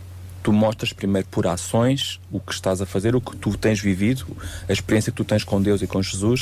Dá- Dá uma sensação que era o tal leitinho que o João falava na, na, na, na- apresentação. Mas há, há uma determinada altura, que era o que eu estava a dizer, há uma determinada altura que tem que ser mais é que é sólida. diferente, porque é que o que nós fazemos é diferente, porque é que a vida de paz é diferente. E, e quando elas começam a questionar o porquê que é diferente, então aí nós se calhar podemos começar a partilhar qual é a razão que nos move para fazer o que fazemos. Mas uma primeira abordagem irá ser quase sempre de rejeição. Eh, não, não, é, não é a abordagem mais correta neste tipo de. para, para Mas alcançar se estas nós olharmos para o, nosso, para, o, para o nosso mestre por excelência, ele também funcionava da mesma forma. Primeiro supria as necessidades. é? E muitas vezes, até para suprir as necessidades, preparava a pessoa. Queres tu, o que queres tu que, que, que eu faça? É? Qual é o teu problema? Qual é o, qual é o teu drama? Qual é a tua dificuldade? Como se Jesus não soubesse. E só depois da pessoa responder, é? depois dela sentir ou mostrar que está receptiva a tal mensagem, a mensagem então vinha, vinha a seguir. A ação social também aponta então para Jesus? Sim, creio que sim. creio que sim. Porque eu creio que a transformação da pessoa não é só eh, física e, e como falamos em física, eh, alguns deles precisam de, por exemplo, de uns óculos, precisam de arranjar os dentes, precisam de N coisas, não é?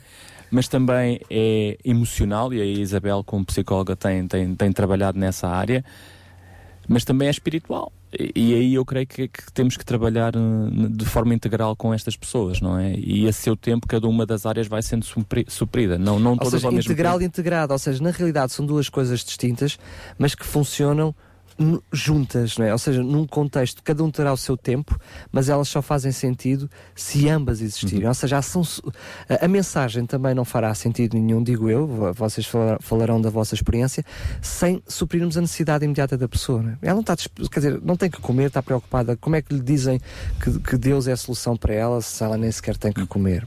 Mas por outro lado, a ajuda em si, sem saber que há um Deus capaz de mudar as suas vidas, também posso dizer na mesma medida que também não serve de nada ou serve de pouco.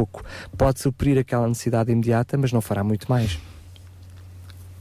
Eu estava aqui a pensar que se calhar essas pessoas a, a sua esperança é muito limitativa.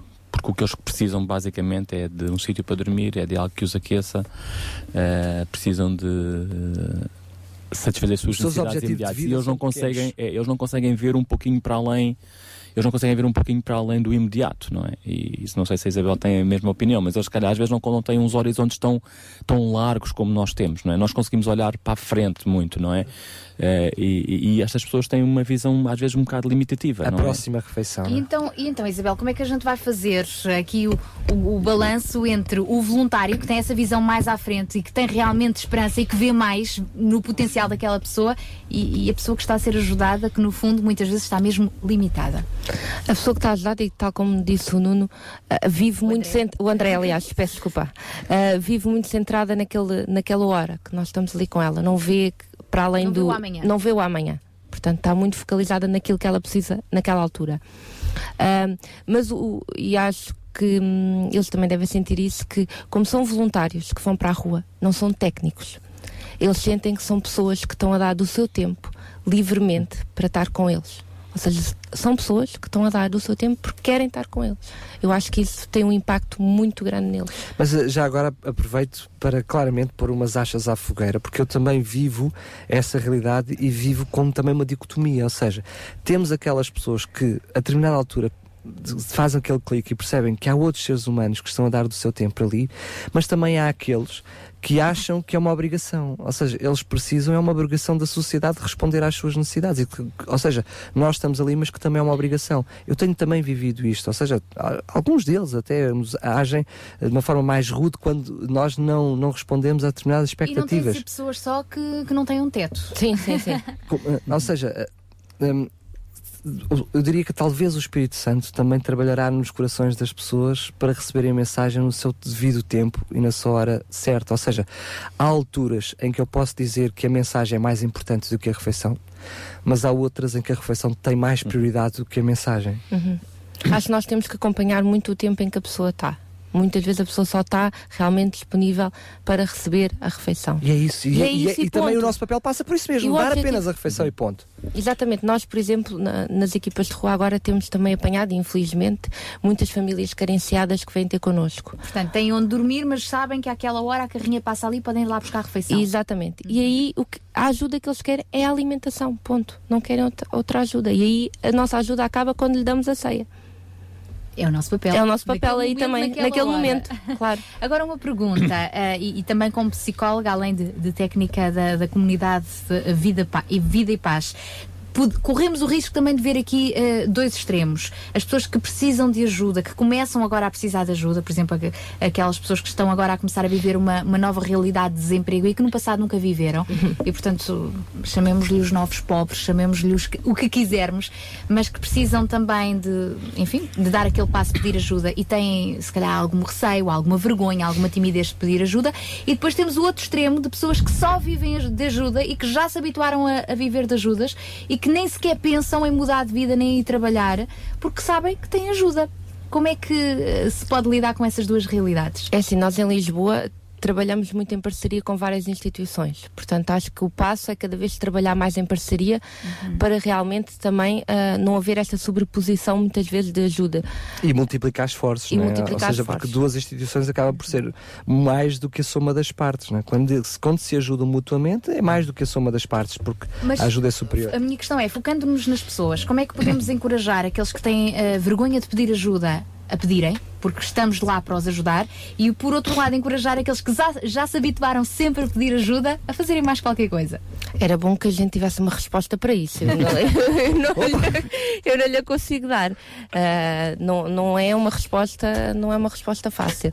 Agora, há pessoas que eu tenho a noção que nós ainda não encontramos, se calhar, a resposta certa para elas. Não conseguimos ainda encontrar a ajuda que elas precisam. E há pessoas que estão na rua que têm ajuda a vários níveis. Têm problemas de saúde mental, têm problemas de saúde.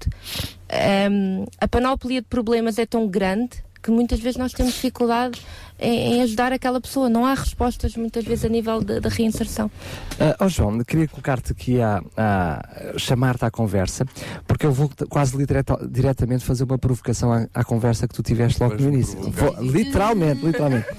Eu percebi, ah, quer pela conversa da- da- do André e da Isabel, que na realidade eh, nós somos chamados a ajudar, né? somos impelidos por Deus a ajudar. Essa é a nossa missão. Somos embaixadores da esperança na rua. Eu gostei Agora, percebemos claramente, também eu estou a fazer uma análise, por isso é que estou a colocar na conversa, que muitas vezes vale a pena, ou seja, valeu a pena, porque é dentro deste contexto que estamos a falar, apenas porque demos a refeição, não é? E outras vezes só vale a pena se também dermos a mensagem. Eh, portanto, eu, por isso é que a, a parte provocatória, na realidade, dá-me a sensação, até por, eh, por quase brainstorm, veio à minha mente agora, que vale sempre a pena se nós fizermos a nossa missão. Ou seja, nós somos chamados a servir. Ah, Umas vezes só a dar a mensagem, outras vezes só a dar alimento, outras vezes dar as duas coisas. E só porque nós cumprimos a nossa missão já valeu a pena.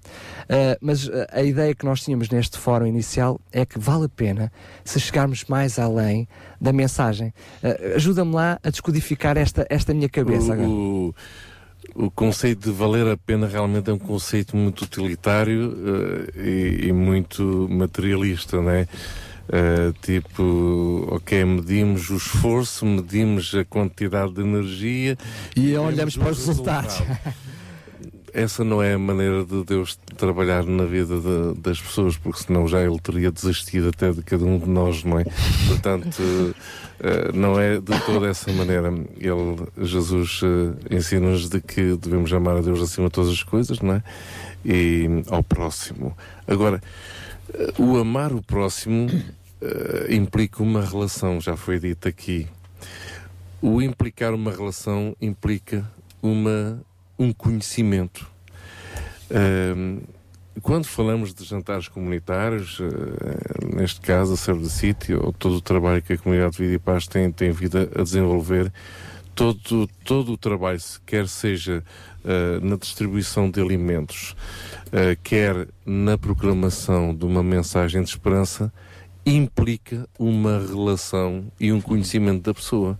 Eu fico apavorado quando vejo pessoas interessadas em serem voluntárias e quererem dar comida ou quererem proclamar a palavra e não estarem minimamente interessados em saber como é que a outra pessoa se chama ou estarem sentadas uma ao lado da outra ou em frente um ao outro para conhecerem a história aí não há do o outro. interesse genuíno da pessoa, há. não é? Pura e simplesmente há, pura e simplesmente o, o sentir-se bem, porque existe até egoísmo no próprio, na própria solidariedade. Sinto-me bem a dar comida. Olha, como se eu é que tiv- tivesse de me sentir bem. Quem é que deveria se sentir bem? A pessoa que recebe a comida ou, ou a pessoa que dá? Pronto, tudo bem, os dois é bom que se sintam bem, não Mas é? não como objetivo. Mas não como objetivo. Tem que haver realmente uma luta pelos valores essenciais da relação, do conhecimento, do estar sentado à frente de uma pessoa sem abrigo, eh, que está a passar por uma situação de sem abrigo, porque isto também são duas coisas bem diferentes. Nós rotulamos, temos muita facilidade em rotular as pessoas, não é? É sem abrigo. Uh, vamos lá ver o que é que é isso de ser sem abrigo, não é? Uma pessoa que fica sem casa está em situação de sem abrigo, não quer dizer que seja sem abrigo.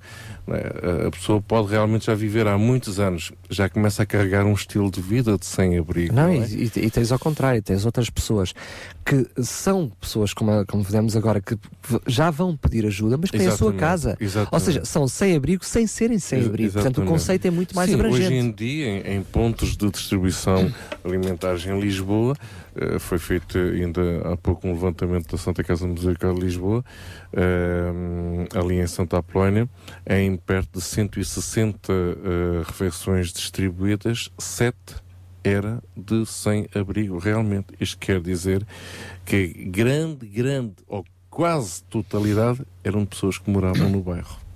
É muito substancial que É estás a muito dizer. substancial. Portanto, estamos a falar de realidades cada vez mais eh, relevantes, não é? E que nos devem chamar eh, a atenção, atenção. na- nas estratégias desenvolvidas por cada uma das organizações, instituições, grupos de voluntários na cidade de Lisboa. Agora, eu, eu foco naquilo que estava a ser dito. A relação, para mim, é essencial. É a partir daí que tu dizes que vale a pena. Ah, sim. E valerá sempre a pena a relação. Independentemente do resultado. Mas Agora, podemos- essa pode- relação tem de ser progressiva.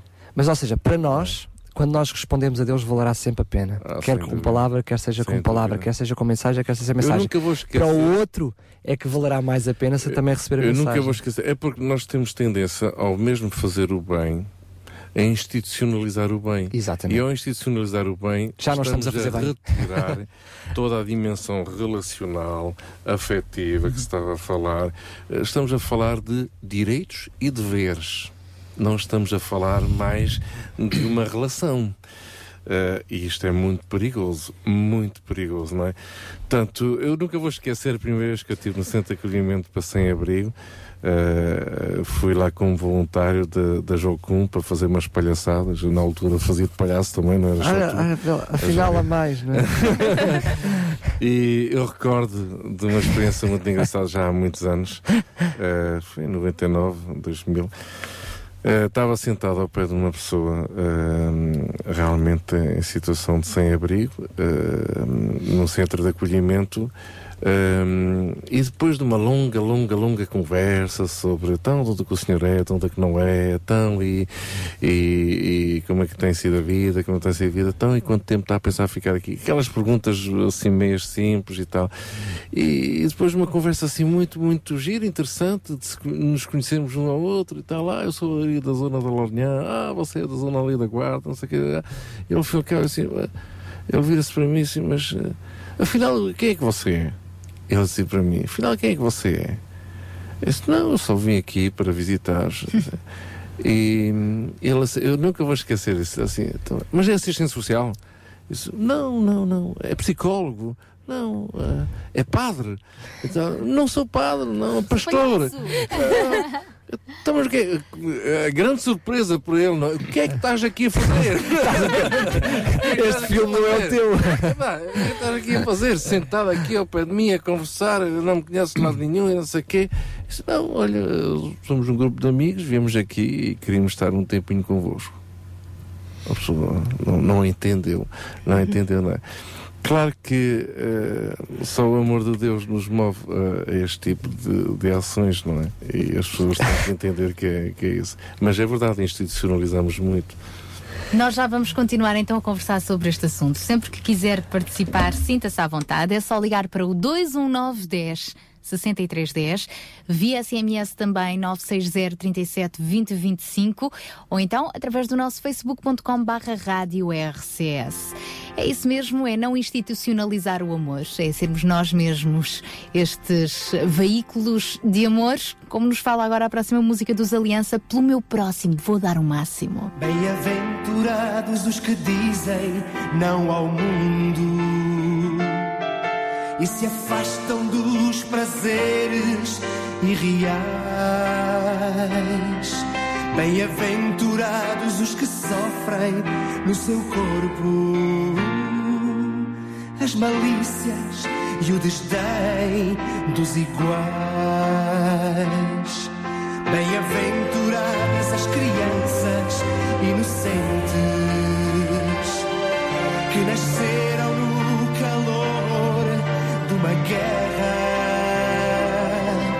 Bem-aventuradas as que são maltratadas. Foi por elas que Jesus veio à terra. Pelo meu próximo, vou dar o máximo. Tudo o que eu puder farei sem hesitar.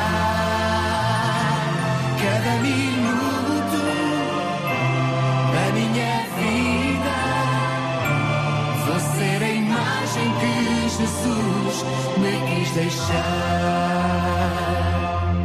Bem-aventurados os que falam e que sentem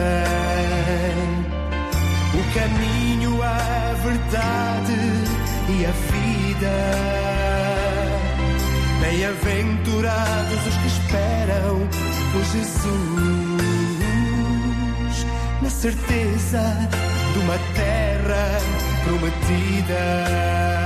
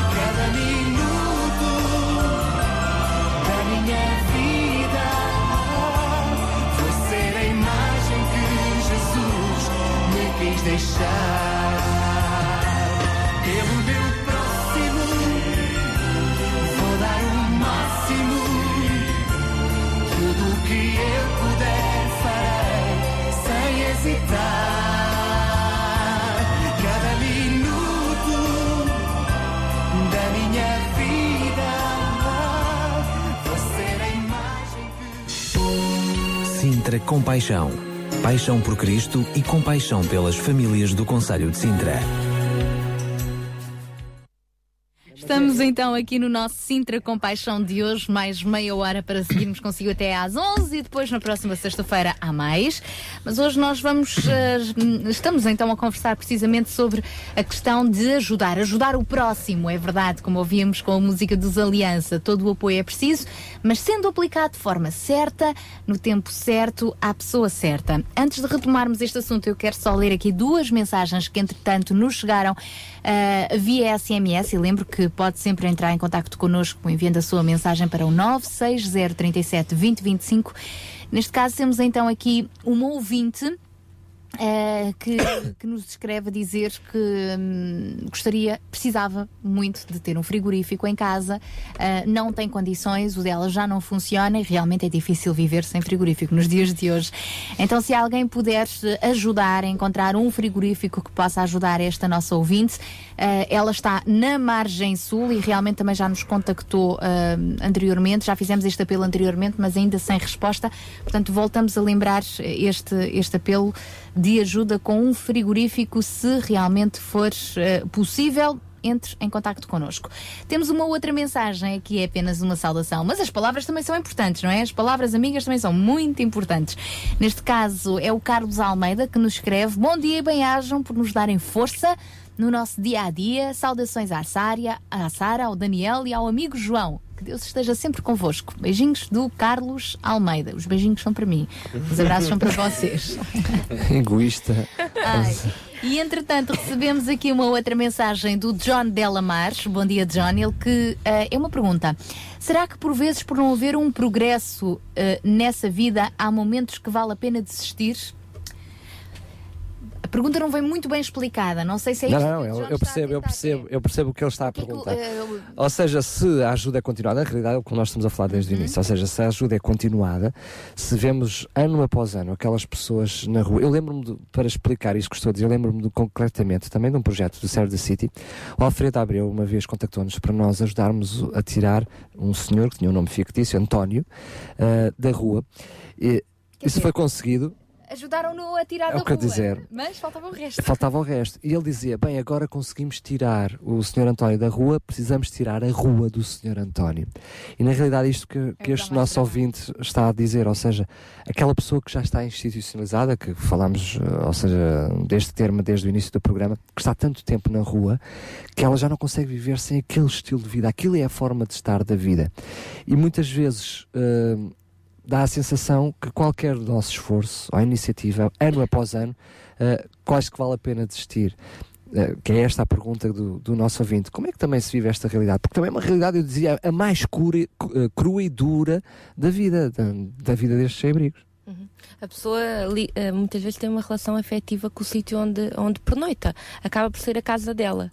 E às vezes é preciso fazer realmente E criou os seus relacionamentos ali, já não tem mais relacionamento, perdeu qualquer contacto com um. a Tal família. como nós temos com- com os nossos vizinhos. Portanto, acaba por ser o espaço em que é da pessoa. Aquela é a casa da pessoa, é ali que ela se sente bem. Portanto, há, há temos que fazer um trabalho também nesse sentido. Lá está, tirar a rua à pessoa, não é? Porque eu posso-vos contar uma história do- de uma pessoa sem abrigo que nós tivemos, em que a pessoa saiu da rua, arranjámos emprego, ahm, através de uma empresa da construção civil, e a pessoa trabalhava pelo país todo. E quando vinha para Lisboa, a pessoa queria dormir no sítio onde ela sempre pernoitou, porque era ali Na que rua. ela se sentia bem. Na rua. Não é?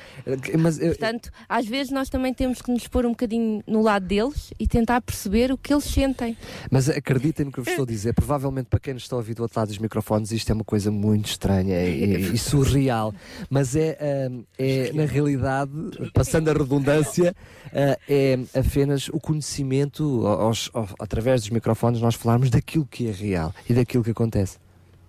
Sabe- Sabes que é um- a, vida de rua ou na rua é uma questão tu vais perdendo hábitos que tu tens e rotinas que, tu- que tu tens. E, e isso faz com que, ao fim de algum tempo, eh, Não, se, não sabe mexer sabes outra coisa que não. és. E tu também não sabes o que é que é viver eh, no, noutro tipo de condições. Então é uma aprendizagem também, não é? E, e aí acho que é importante o que estávamos a falar há pouco e o que a Isabel disse, de caminhar com essas pessoas, não é? E, e de segunda. É sempre um processo. É um processo e, e é um processo que pode ser um processo de um mês, dois meses, três meses, mas pode ser um processo de anos, eh, não é? Eh, porque até as pessoas ganharem outra vez hábitos, ganharem outra vez rotinas, eh, digamos, se que é que podemos usar a palavra normais, não é? É difícil, não, não é fácil, não é? Então precisamos mesmo de caminhar com essas pessoas. Eu acho que aí temos que ser muito sólidos nesta, nesta caminhada, de ganhar relacionamentos, como o João falava, porque eu não vou caminhar com alguém com, eh, com quem eu não me interesso, com quem eu não tenho uma amizade, não é? A não ser que seja o meu trabalho. E aí estamos a falar de uma coisa profissional, institucional, não é? Mas quer dizer, se eu me interesso por uma pessoa, eu vou caminhar com essa pessoa. é? E nesta quarta-feira dizia um, um nosso convidado, um nosso amigo, que, que partilhou connosco que, que estava a viver em casa de, de um sobrinho ou uma coisa assim, a dizer assim, ok, agora estamos aqui para caminhar consigo. Porque é um- uma adaptação de mudar da rua para viver em casa. Não é fácil. Para nós eh, pode parecer, ah, agora tem uma casa. Não, não é, não é bem assim. Porque é o que a Isabel disse, os hábitos que tu ganhaste destes anos todos, às vezes são anos, não são meses, só são Uns anos. que ganhaste e outros que perdemos. E os que perdeste. Não. E tu ires viver para uma casa em que tens uma regra, em que tens que apagar a luz, em que tens que ter janelas fechadas. Quer dizer, isto é tudo muito difícil para estas pessoas. Então, a questão de caminhar, nós vamos caminhar contigo estes próximos passos. Estamos aqui ao teu lado, contigo. E aí, está, eh, e aí está a diferença entre um voluntário que só vai eh, uma vez para experimentar e se calhar não volta, ou volta de quando a quando, e aquele que é mais do que voluntário. É voluntário sim, porque não recebe eh, financeiramente, não é? Mas que tem aquele compromisso. A questão é que tu deixas de olhar para estas pessoas e, como sem abrigos, passas a olhá-los como amigos, como pessoas que, a quem tu, com, com quem tu te importas e que tu sabes que essas pessoas têm, um, de alguma forma, um relacionamento contigo também. Então, é lógico que eu quero ajudar os meus amigos, não é? Então, eu deixo de olhar para eles como sem-abrigos, não é? E, e no, no outro dia eh, eu fui de comboio para Lisboa e no Castro estavam dois dos nossos amigos e o normal que eu faria convosco era convidar-vos para tomar. Não, não, além de me convidar, reconhecerem, o normal que eu faria com vocês é vamos tomar um café. E eu fui tomar café com eles, convidei os dois para irem tomar café comigo. E vocês não querem saber uh, o sorriso nos lábios deles porque sentem-se. É pá, o André é nosso amigo. E não foi pelo café, foi pelos, pelos parques euros que se gastou no café, mas a questão de cultivar as amizades, estar sentado à mesa com eles num ambiente que não é os jantares, que é propício a isso, mas numa situação normal do dia a dia, vamos tomar um café. E, e só para isso, para eles, é. é e para nós também. Eu É o que eu, é o que eu ia dizer, ou seja, não é só para eles, para nós, para aqueles que estão envolvidos é também enorme. Mas olha, eu queria perguntar, até queria que os dois respondessem à mesma pergunta. Para vocês, qual é a diferença? Porque estamos estado aqui a falar da ação social e estamos estado a falar da mensagem. Tem- há muitas eh, eh, instituições da ação social que não são cristãs e, portanto, que não levam a mensagem. Eh, e que para elas certamente terá um valor e, eh, imensurável aquilo que elas fazem. Mas qual é a diferença da ação social com Jesus e da ação social sem Jesus, na vossa eh, humilde opinião? As senhoras primeiro? As senhoras É, primeiro. tem sido assim desde o princípio. O André tem dado sempre a Eu, primazia. eu, eu não consigo bem ver a coisa assim, porque eu acho Boa. que a pessoa sai da rua, sai para a rua, ou seja, para ajudar crianças, ou seja, para o que for, para ajudar, leva lá a mensagem. Pode, leva lá o, o querer ajudar aquela pessoa, está a dar o seu tempo. Portanto, hum, eu acho que isso é que é importante, é dar-nos de nós aos outros. Ah, portanto, não vejo aqui grande, grande diferença. Muito bem. E no caso do Certo City, que até tem um, um lema que é muito interessante, que é inspirados por Jesus para servir a todos. Não, inspirados por Jesus, abertos a todos. Sim. Eh, eh, eu acho que, é- que é isso. A, a questão é quando tu vives, eh, tu não podes dissociar a, a realidade da tua vida com Jesus da tua vida diária. Ou não deves. Eh, se calhar é assim, não deves dissociar a tua vida diária da tua vida com Jesus. El- Elas estão intimamente ligadas. Portanto, onde quer que eu vá, onde quer que tu vás, eh, o é teu- bom que Jesus vá contigo. que Jesus vá contigo. Uh, isso levar-nos ia para outro tema, mas se calhar vamos voltar aqui a voltar aqui nada. Mas a questão é, é- é que um, eh, eu estava-me agora aqui a recordar do texto de, de Atos 1.8, quando- quando Jesus diz que à, à medida que vocês vão vivendo, eh, vão pregando o Evangelho. E, e- e no original tem muito esta ideia de à medida que, que vocês vão passando pelas cidades, não é? À medida que nós vamos vivendo, nós vamos partilhando, vamos deixando As nossas eh, marcas. as nossas marcas, as nossas pegadas nas vidas destas pessoas, não é? E, e é como falávamos há bocado. eh, Eu acho que não é dissociável dessa maneira. Alguns poderão fazê-lo apenas pela porque querem ajudar. E porque não, não estamos a falar de motivos egoístas, mas estamos a falar por motivos até altruístas, querem ajudar aquelas pessoas. Mas quando percebemos que a, a nossa motivação é eterna, não é perene, não, é, não termina aqui. Eu não quero ajudar aquela pessoa somente a sair da rua. A minha motivação vai muito para além disso.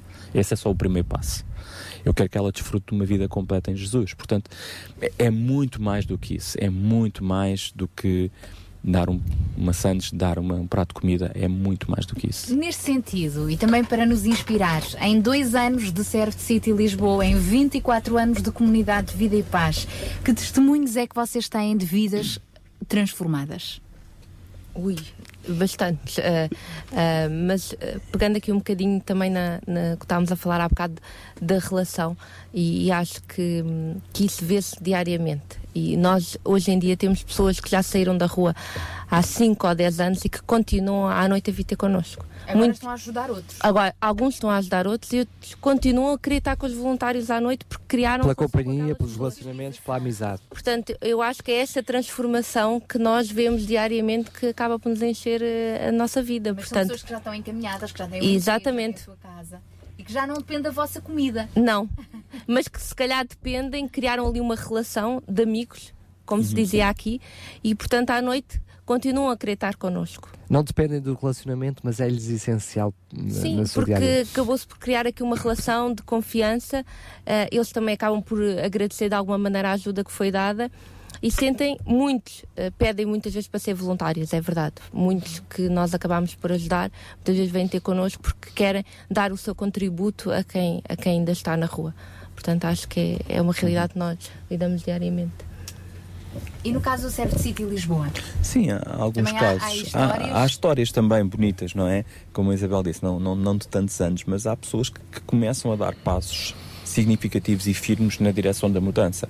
E, e é interessante, nós, nós fizemos aqui uma, uma brincadeira que foi um torneio comunitário de futebol ah, que, ah, Que nós perdemos. que a, que a Vida e Paz perdeu e que o Ser da City ganhou. Eu acho que nós termos organizado potenciou isso. Então eu estava a dizer, se calhar é melhor a Vida e Paz organizar para a próxima que vai ganhar. Isto sabes que a gente pensa, não, estou a brincar. Mas foi uma experiência de misturar ou de tentar que os nossos voluntários e as pessoas sem abrigo se relacionassem. E, e nestas quatro semanas o que aconteceu foi com um dos nossos eh, amigos que nós convidámos para jogar na nossa equipa. No terceiro sábado, foram quatro sábados, no terceiro sábado ele começou a contar histórias da vida dele. E isto só é possível porquê? porque tu partilhaste vida com ele. E, e nós não sabemos o que é que vai acontecer nas próximas semanas e nos próximos meses, mas a- a- ele sentir-se à vontade para dizer que partilhasse determinadas situações da sua vida que não partilharia, talvez, eh, que são íntimas dele, não é? Eh, Problemas com abuso de drogas, problemas com abuso do álcool. Só pode ser fruto de um relacionamento, de uma intimidade. Não é? Tu não, tu não tens isso. Quer dizer, um técnico poderá perguntar à pessoa diretamente, a Isabel sabe disso, olha, problemas de álcool, problemas de droga. Mas quer dizer, mas tu partilhares isso do teu íntimo, dizes assim, pá, eu tenho confiança suficientemente para com esta pessoa partilhar este assunto. É fantástico. E aí tu vês a mudança já nessa pessoa. É, É um podes primeiro dizer que é passo. mínima. Esse é um primeiro não é, passo. não é mínima. É, é, é ter confiança na pessoa. Da mesma maneira como eu chego a casa e partilho algumas coisas com a minha esposa que são íntimas, eles têm- começam a ter esta sensibilidade de dizer assim, ok, eu posso confiar nesta pessoa, ele é meu amigo, não está aqui por interesse, não está aqui porque vai ganhar alguma coisa comigo ou porque me vai dar alguma coisa, é mesmo porque é meu amigo e neste, nesta caminhada de amizade que nós vamos construindo, eu quero partilhar com ele as minhas dificuldades. Da mesma forma, e deixa-me dizer isto, que às vezes há também temos que perceber o outro lado. Também ao lado do voluntário, que é que nós também partilhamos as nossas dificuldades. Eu às vezes também posso chegar depois de um dia frustrado de trabalho, a um jantar, epá, e a palavra daquele meu amigo de rua ajudou-me e animou-me. Porque isto, isto não é só, nós não podemos só ver que. Eles também têm muita experiência de vida. Sim. É transversal. É transversal. Há, há situações de ganhar-ganhar dos dois lados. Exatamente. João. Quando, quando falamos de, de amigos, eh, eh, enfim, cada um de nós tem a sua história, não é? Eh, e, e nós todos, cada um poderia contar aqui a sua própria história de vida, não é? Eh, Jesus, ele próprio nos diz que já não, não nos chama de servos, mas chama-nos de amigos. Eh, e quando falamos de, de uma relação de amizade com, com pessoas que estão a passar necessidades, eh, a primeira relação que, que existe é a nossa relação pessoal com Deus, não é? Agora, isto não é religião, as pessoas eh, têm que tirar isto da cabeça, não é? Quando falamos de proclamação de- da mensagem da esperança de Jesus, não é religião, não é igreja, não é Não é converter as pessoas não é a uma- a converter, não é fazer religião, lavagem de claro. cérebro, não, não. É percebermos realmente a diferença que Deus faz na nossa vida. Mas em que sentido? Eh, no sentido de que pertencemos agora a uma igreja A, B ou C. Não se trata de nada disso, nada. Trata-se de uma relação pessoal com Deus. De uma relação de amigo com quem nós falamos. Eh, e quando diga uma pessoa que eu falo com Deus, logo aí é um pulo logo. Parece É? algo Como é que é possível falar com Deus?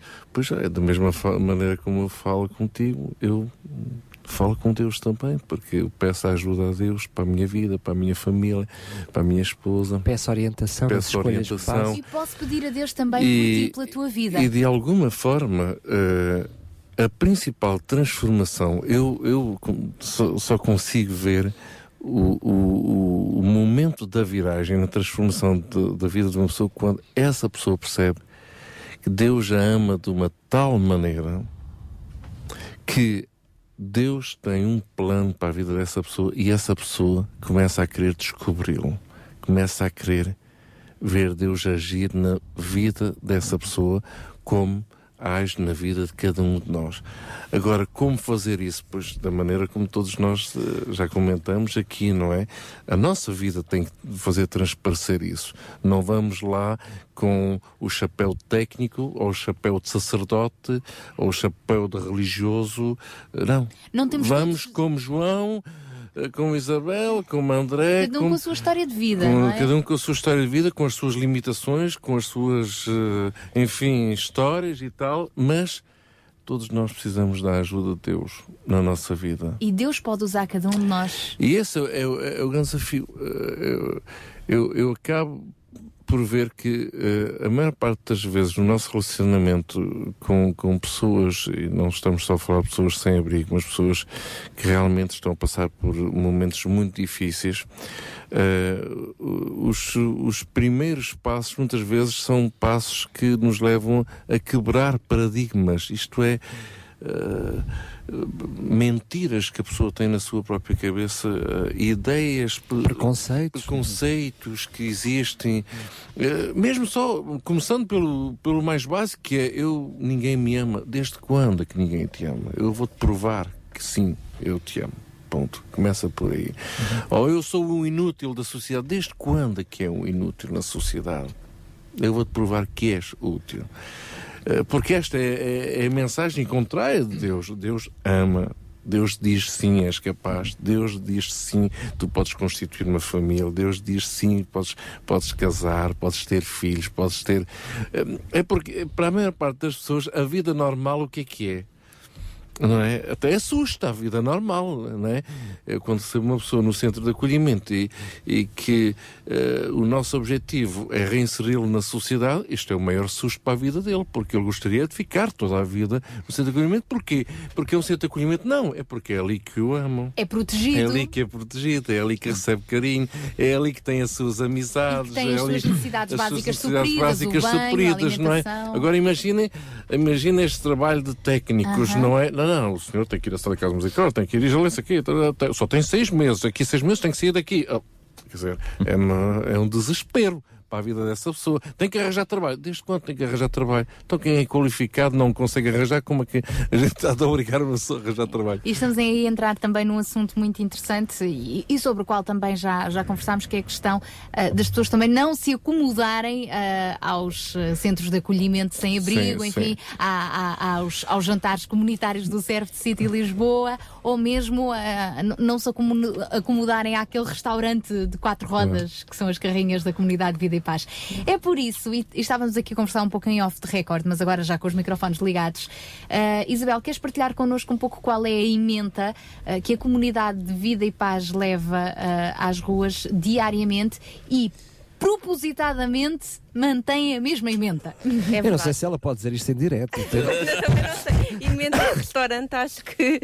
ahm, pronto, o- como o nosso objetivo não é ser restaurante, Exatamente. não é de longe, nem dar de comer, é daquelas coisas que eu fico doente só de ouvir. ahm, Vocês defendem-se? Sim. Ah, defendemos. Portanto, a nossa ceia é igual há 24 anos. Ah, são duas sandes, um bolo, leite ou iogurtes. Pronto. Ahm, e o nosso objetivo é não mudar esta ceia. Eles sabem que é esta, que é esta que vai para a rua. Porque também nós podíamos, sei lá, distribuir uma sopa, distribuir eh, uma comida quente, mas o nosso objetivo não é dar de comer. Portanto, também não queremos criar aqui ah, algum um total conforto. Portanto, também queremos, se a senhora a pessoa tem fome, mas queremos também que, que o importante seja a relação que temos com ela. E que a pessoa também, ao sentir-se enjoada de comer sempre a mesma comida há 24 anos, eh, sim, espera aí, eu se calhar preciso realmente fazer mais pela vida para poder ter a opção de escolha e ir a um restaurante. É assim, nó- nós, também agora, a Comunidade Vida e Paz, para além das equipas de rua, nós temos também centros de recuperação. E neste momento quem trabalha na área social tem um problema que é o emprego.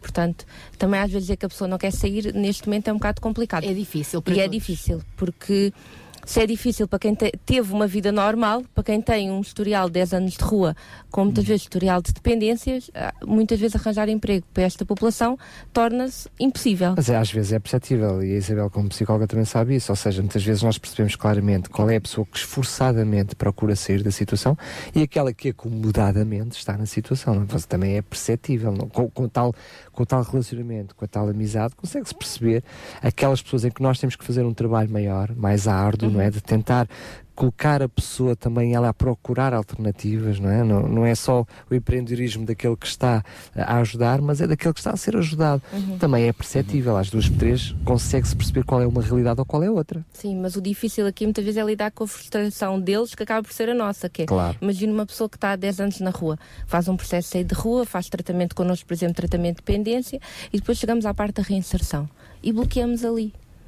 Portanto, é muito complicado lidar muitas vezes com as expectativas. Se nós não conseguimos que a pessoa tenha uma forma de, de sustento, a pessoa vai recair novamente. Ah, Uma pergunta diretíssima. Porquê que, você, porquê que a principal razão não é dar de comida, mas é criar amizade? Amizade porquê? Porque a relação é aqui que é importante, é a relação que nós vamos ter com as pessoas. Sim, mas porquê que a relação, a amizade, a intimidade, porquê que ela é importante? Porque as pessoas sem abrigo são pessoas que não têm dificuldades em criar relações, não acreditam É relações por si só. Relações por si só. Portanto, e é esta relação que eles vão criando com os nossos voluntários diariamente que os vai dizer, esta pessoa está aqui diariamente, anda-me a dizer para eu ir lá à comunidade, vem aqui todas as noites, se calhar, e se eu fosse lá? Por que não? Esta pessoa não desistiu de mim. Esta pessoa trata-me pelo nome, porque nós tratamos os sem-abrigo todos pelos nomes, eles tratam os nossos voluntários pelos nomes. Portanto, é, é que criar um- é esta relação de estreitamento de relações que vai permitir com que aquela pessoa acredite, olha, se calhar a comunidade consegue me ajudar. E esta necessidade de relacionamento vai muito mais além das pessoas sem abrigo. No fundo, todos nós temos essa necessidade de Exatamente. amarmos e sermos amados, não é verdade? Sim, é, é, é- isto é recíproco, porque tu, isto não é só uma situação de, de dar-dar. É, é também o dar, caso rece- com o meu é- é- vizinho do lado, que, que se calhar também está com, a passar por grandes dificuldades, se calhar também está desempregado, se calhar também precisa de apoio eh, e se calhar eu também preciso me relacionar com ele. Sim, é, é claro, não- nós, não, nós não vivemos, ainda que alguns tendam a fazer isso, e, e nós não vivemos fechados em caixas, não é? Nós não vivemos que Não somos hermeticamente não somos fechados, hermeticamente fechados. Nós, nós relacionamos com N pessoas, não é? Relacionamos com os vizinhos, depois relacionamos com a senhora do café, relacionamos com o motorista do autocarro, com as pessoas que vão connosco no comboio, com as pessoas que vão connosco no metro, não é? E ainda que as pessoas tenham a tendência de se isolar, porque esta é uma realidade, não é? Cada vez maior, não é? Cada vez maior, não é? É, é, é, uma, é uma realidade eh, grande. Mas a questão é que nós fomos criados para ser relacionais. Nós fomos criados. ou, Deixa-me tentar voltar um bocadinho atrás. Se Deus é um Deus relacional e nos criou de uma forma relacional, nós temos que desenvolver estes relacionamentos. Nós não podemos viver sozinhos, não, nós não somos uma ilha no meio. Era bom que o homem não estivesse só, não é? Vocês acham que a maior, a maior necessidade do ser humano realmente é, é- é de relacionamentos eh, de confiança? É por tuas expectativas, mudar Mas as perspectivas. desculpa lá, quase que acaba. Ouço as duas, as duas versões aqui do André e da Isabel, é quase, quase por ser um, um prós e contras. A, Isa- a- a Isabel, hum, portanto, define como objetivo máximo o relacionamento pela importância do mesmo. Mas o André diz que a importância do relacionamento ele é importante na medida em que leva o relacionamento é uma ponte para levar a pessoa a transformar a sua vida. Ah, na realidade, acaba por ser não prós e contras, mas ah, ah, as, É as duas coisa. são verdades. É. As duas são verdades. A questão é que tu, tu- as tua, é o que nós já falávamos aqui. A minha história enquanto André, a história da minha família, de onde é que eles vieram, de onde é que eu sou, cruza-se naquele momento com a história, cruza-se neste momento com a história da Isabel, que veio, que tem os pais, que veio não sei de onde. Percebes? E isto acontece com estas pessoas também na rua. A nossa história cruza-se com a história delas. E quando as histórias cruzam, não se- as histórias têm experiências por trás, têm emoções por trás, têm episódios por trás que são cruzáveis e, e que nós vamos partilhar.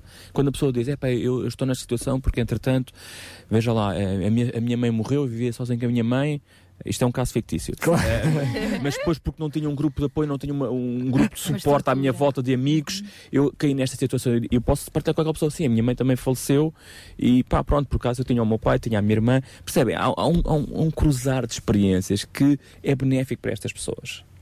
E é benéfico para nós também. Claro, é o conjunto das duas coisas. Queria apenas só lembrar, porque temos certamente algumas pessoas que nos estão a ouvir hoje, eh, sobretudo aquelas pessoas que também elas não acreditam em Jesus e que provavelmente não faça sentido também para a mente delas quando muitas vezes falamos na mensagem, na proclamação, enfim, de- na esperança, também não faça sentido e pode-lhes não fazer sentido que isso também seja uma necessidade para quem é sem abrigo. Mas eu queria dar um exemplo concreto. Imaginemos alguém que está ah, ah, ferido na rua e que, a, a queixar-se porque não, tem- não, não há solução para a sua vida. Quem é que nós vamos dizer? Não, mas há um centro de saúde, há um hospital, eu vou levá-lo lá. Estamos com. Ah, isso não é uma, uma reação de interesse próprio quando nós olhamos para aquela pessoa e dizemos: Não, mas tu tens. Então, isso não é nada demais, estás ferido, mas um hospital vai resolver isso com facilidade. Existe um hospital. Ah, se eu conheço alguém que, que está com necessidades, mas que também não conhece Jesus, e eu disse: Não, mas Jesus também é uma solução na tua vida. Ele salvou o meu casamento, ele arranjou emprego para mim. Ou seja, não tem. é- é- não é uma situação de, de, de, de interesse egoística, egoísta, mas a minha experiência, aquilo que foi o resultado de Jesus na minha vida, que salvou o meu casamento no ano tal, que arranjou emprego para mim no dia tal, que no meu problema de saúde foi ele eh, que me deu esperança, qual é que nós não vai dizer, olha ali um hospital, não é ali um centro de saúde, há cura para ti, não é? As pessoas que estão do outro lado, ou seja, é quem não vive esta realidade que também depois não entende. não é? Até porque chega a uma área em que qualquer um de nós humanos somos de facto limitados e só mesmo Deus pode intervir. Uhum. E não há nada melhor do que nós deixarmos ser instrumentos de Deus na sua intervenção, na, na restauração de vidas. Nós estamos mesmo a terminar o nosso programa. João, queres concluir então? É importante realmente aquilo que tu acabaste de dizer, porque vivemos numa, numa época em que vemos muitas impossibilidades. Uh, diariamente, enfim, debatemos com uh, impossíveis, pura e simplesmente, não é? Agora, sem dúvida nenhuma que uh, nenhum de nós tem capacidade de transformar a vida de outra pessoa. Claro. Só mesmo Deus tem essa capacidade de transformar a influenciar, vida. Podemos influenciar com tudo aquilo.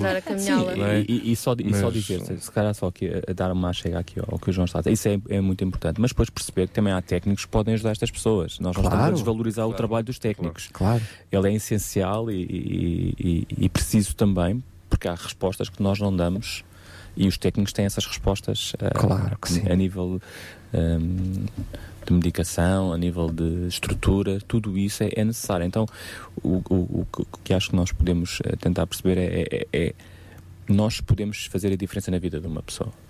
Eu acho que isso é, é essencial. Eu posso fazer a diferença na vida daquela pessoa.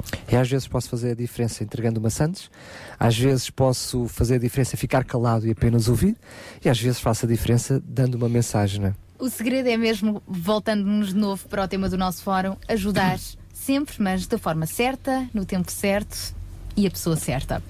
Obrigada a todos por terem estado aqui Obrigado. connosco. As Obrigada. portas da RCS e aqui do Fórum com Paixão continuam abertas para vocês, André. Teremos todo o gosto em voltar a ter aqui o André Mota connosco, também ahm, a Isabel, ahm, a Isabel Oliveira, da mesma forma. Que Deus abençoe o vosso trabalho e vos faça ser verdadeiros embaixadores da esperança, onde quer que estiverem, tanto ao Serve City Lisboa como à comunidade Vida e Paz, que hoje estiveram aqui também a inspirar-nos com os vossos exemplos.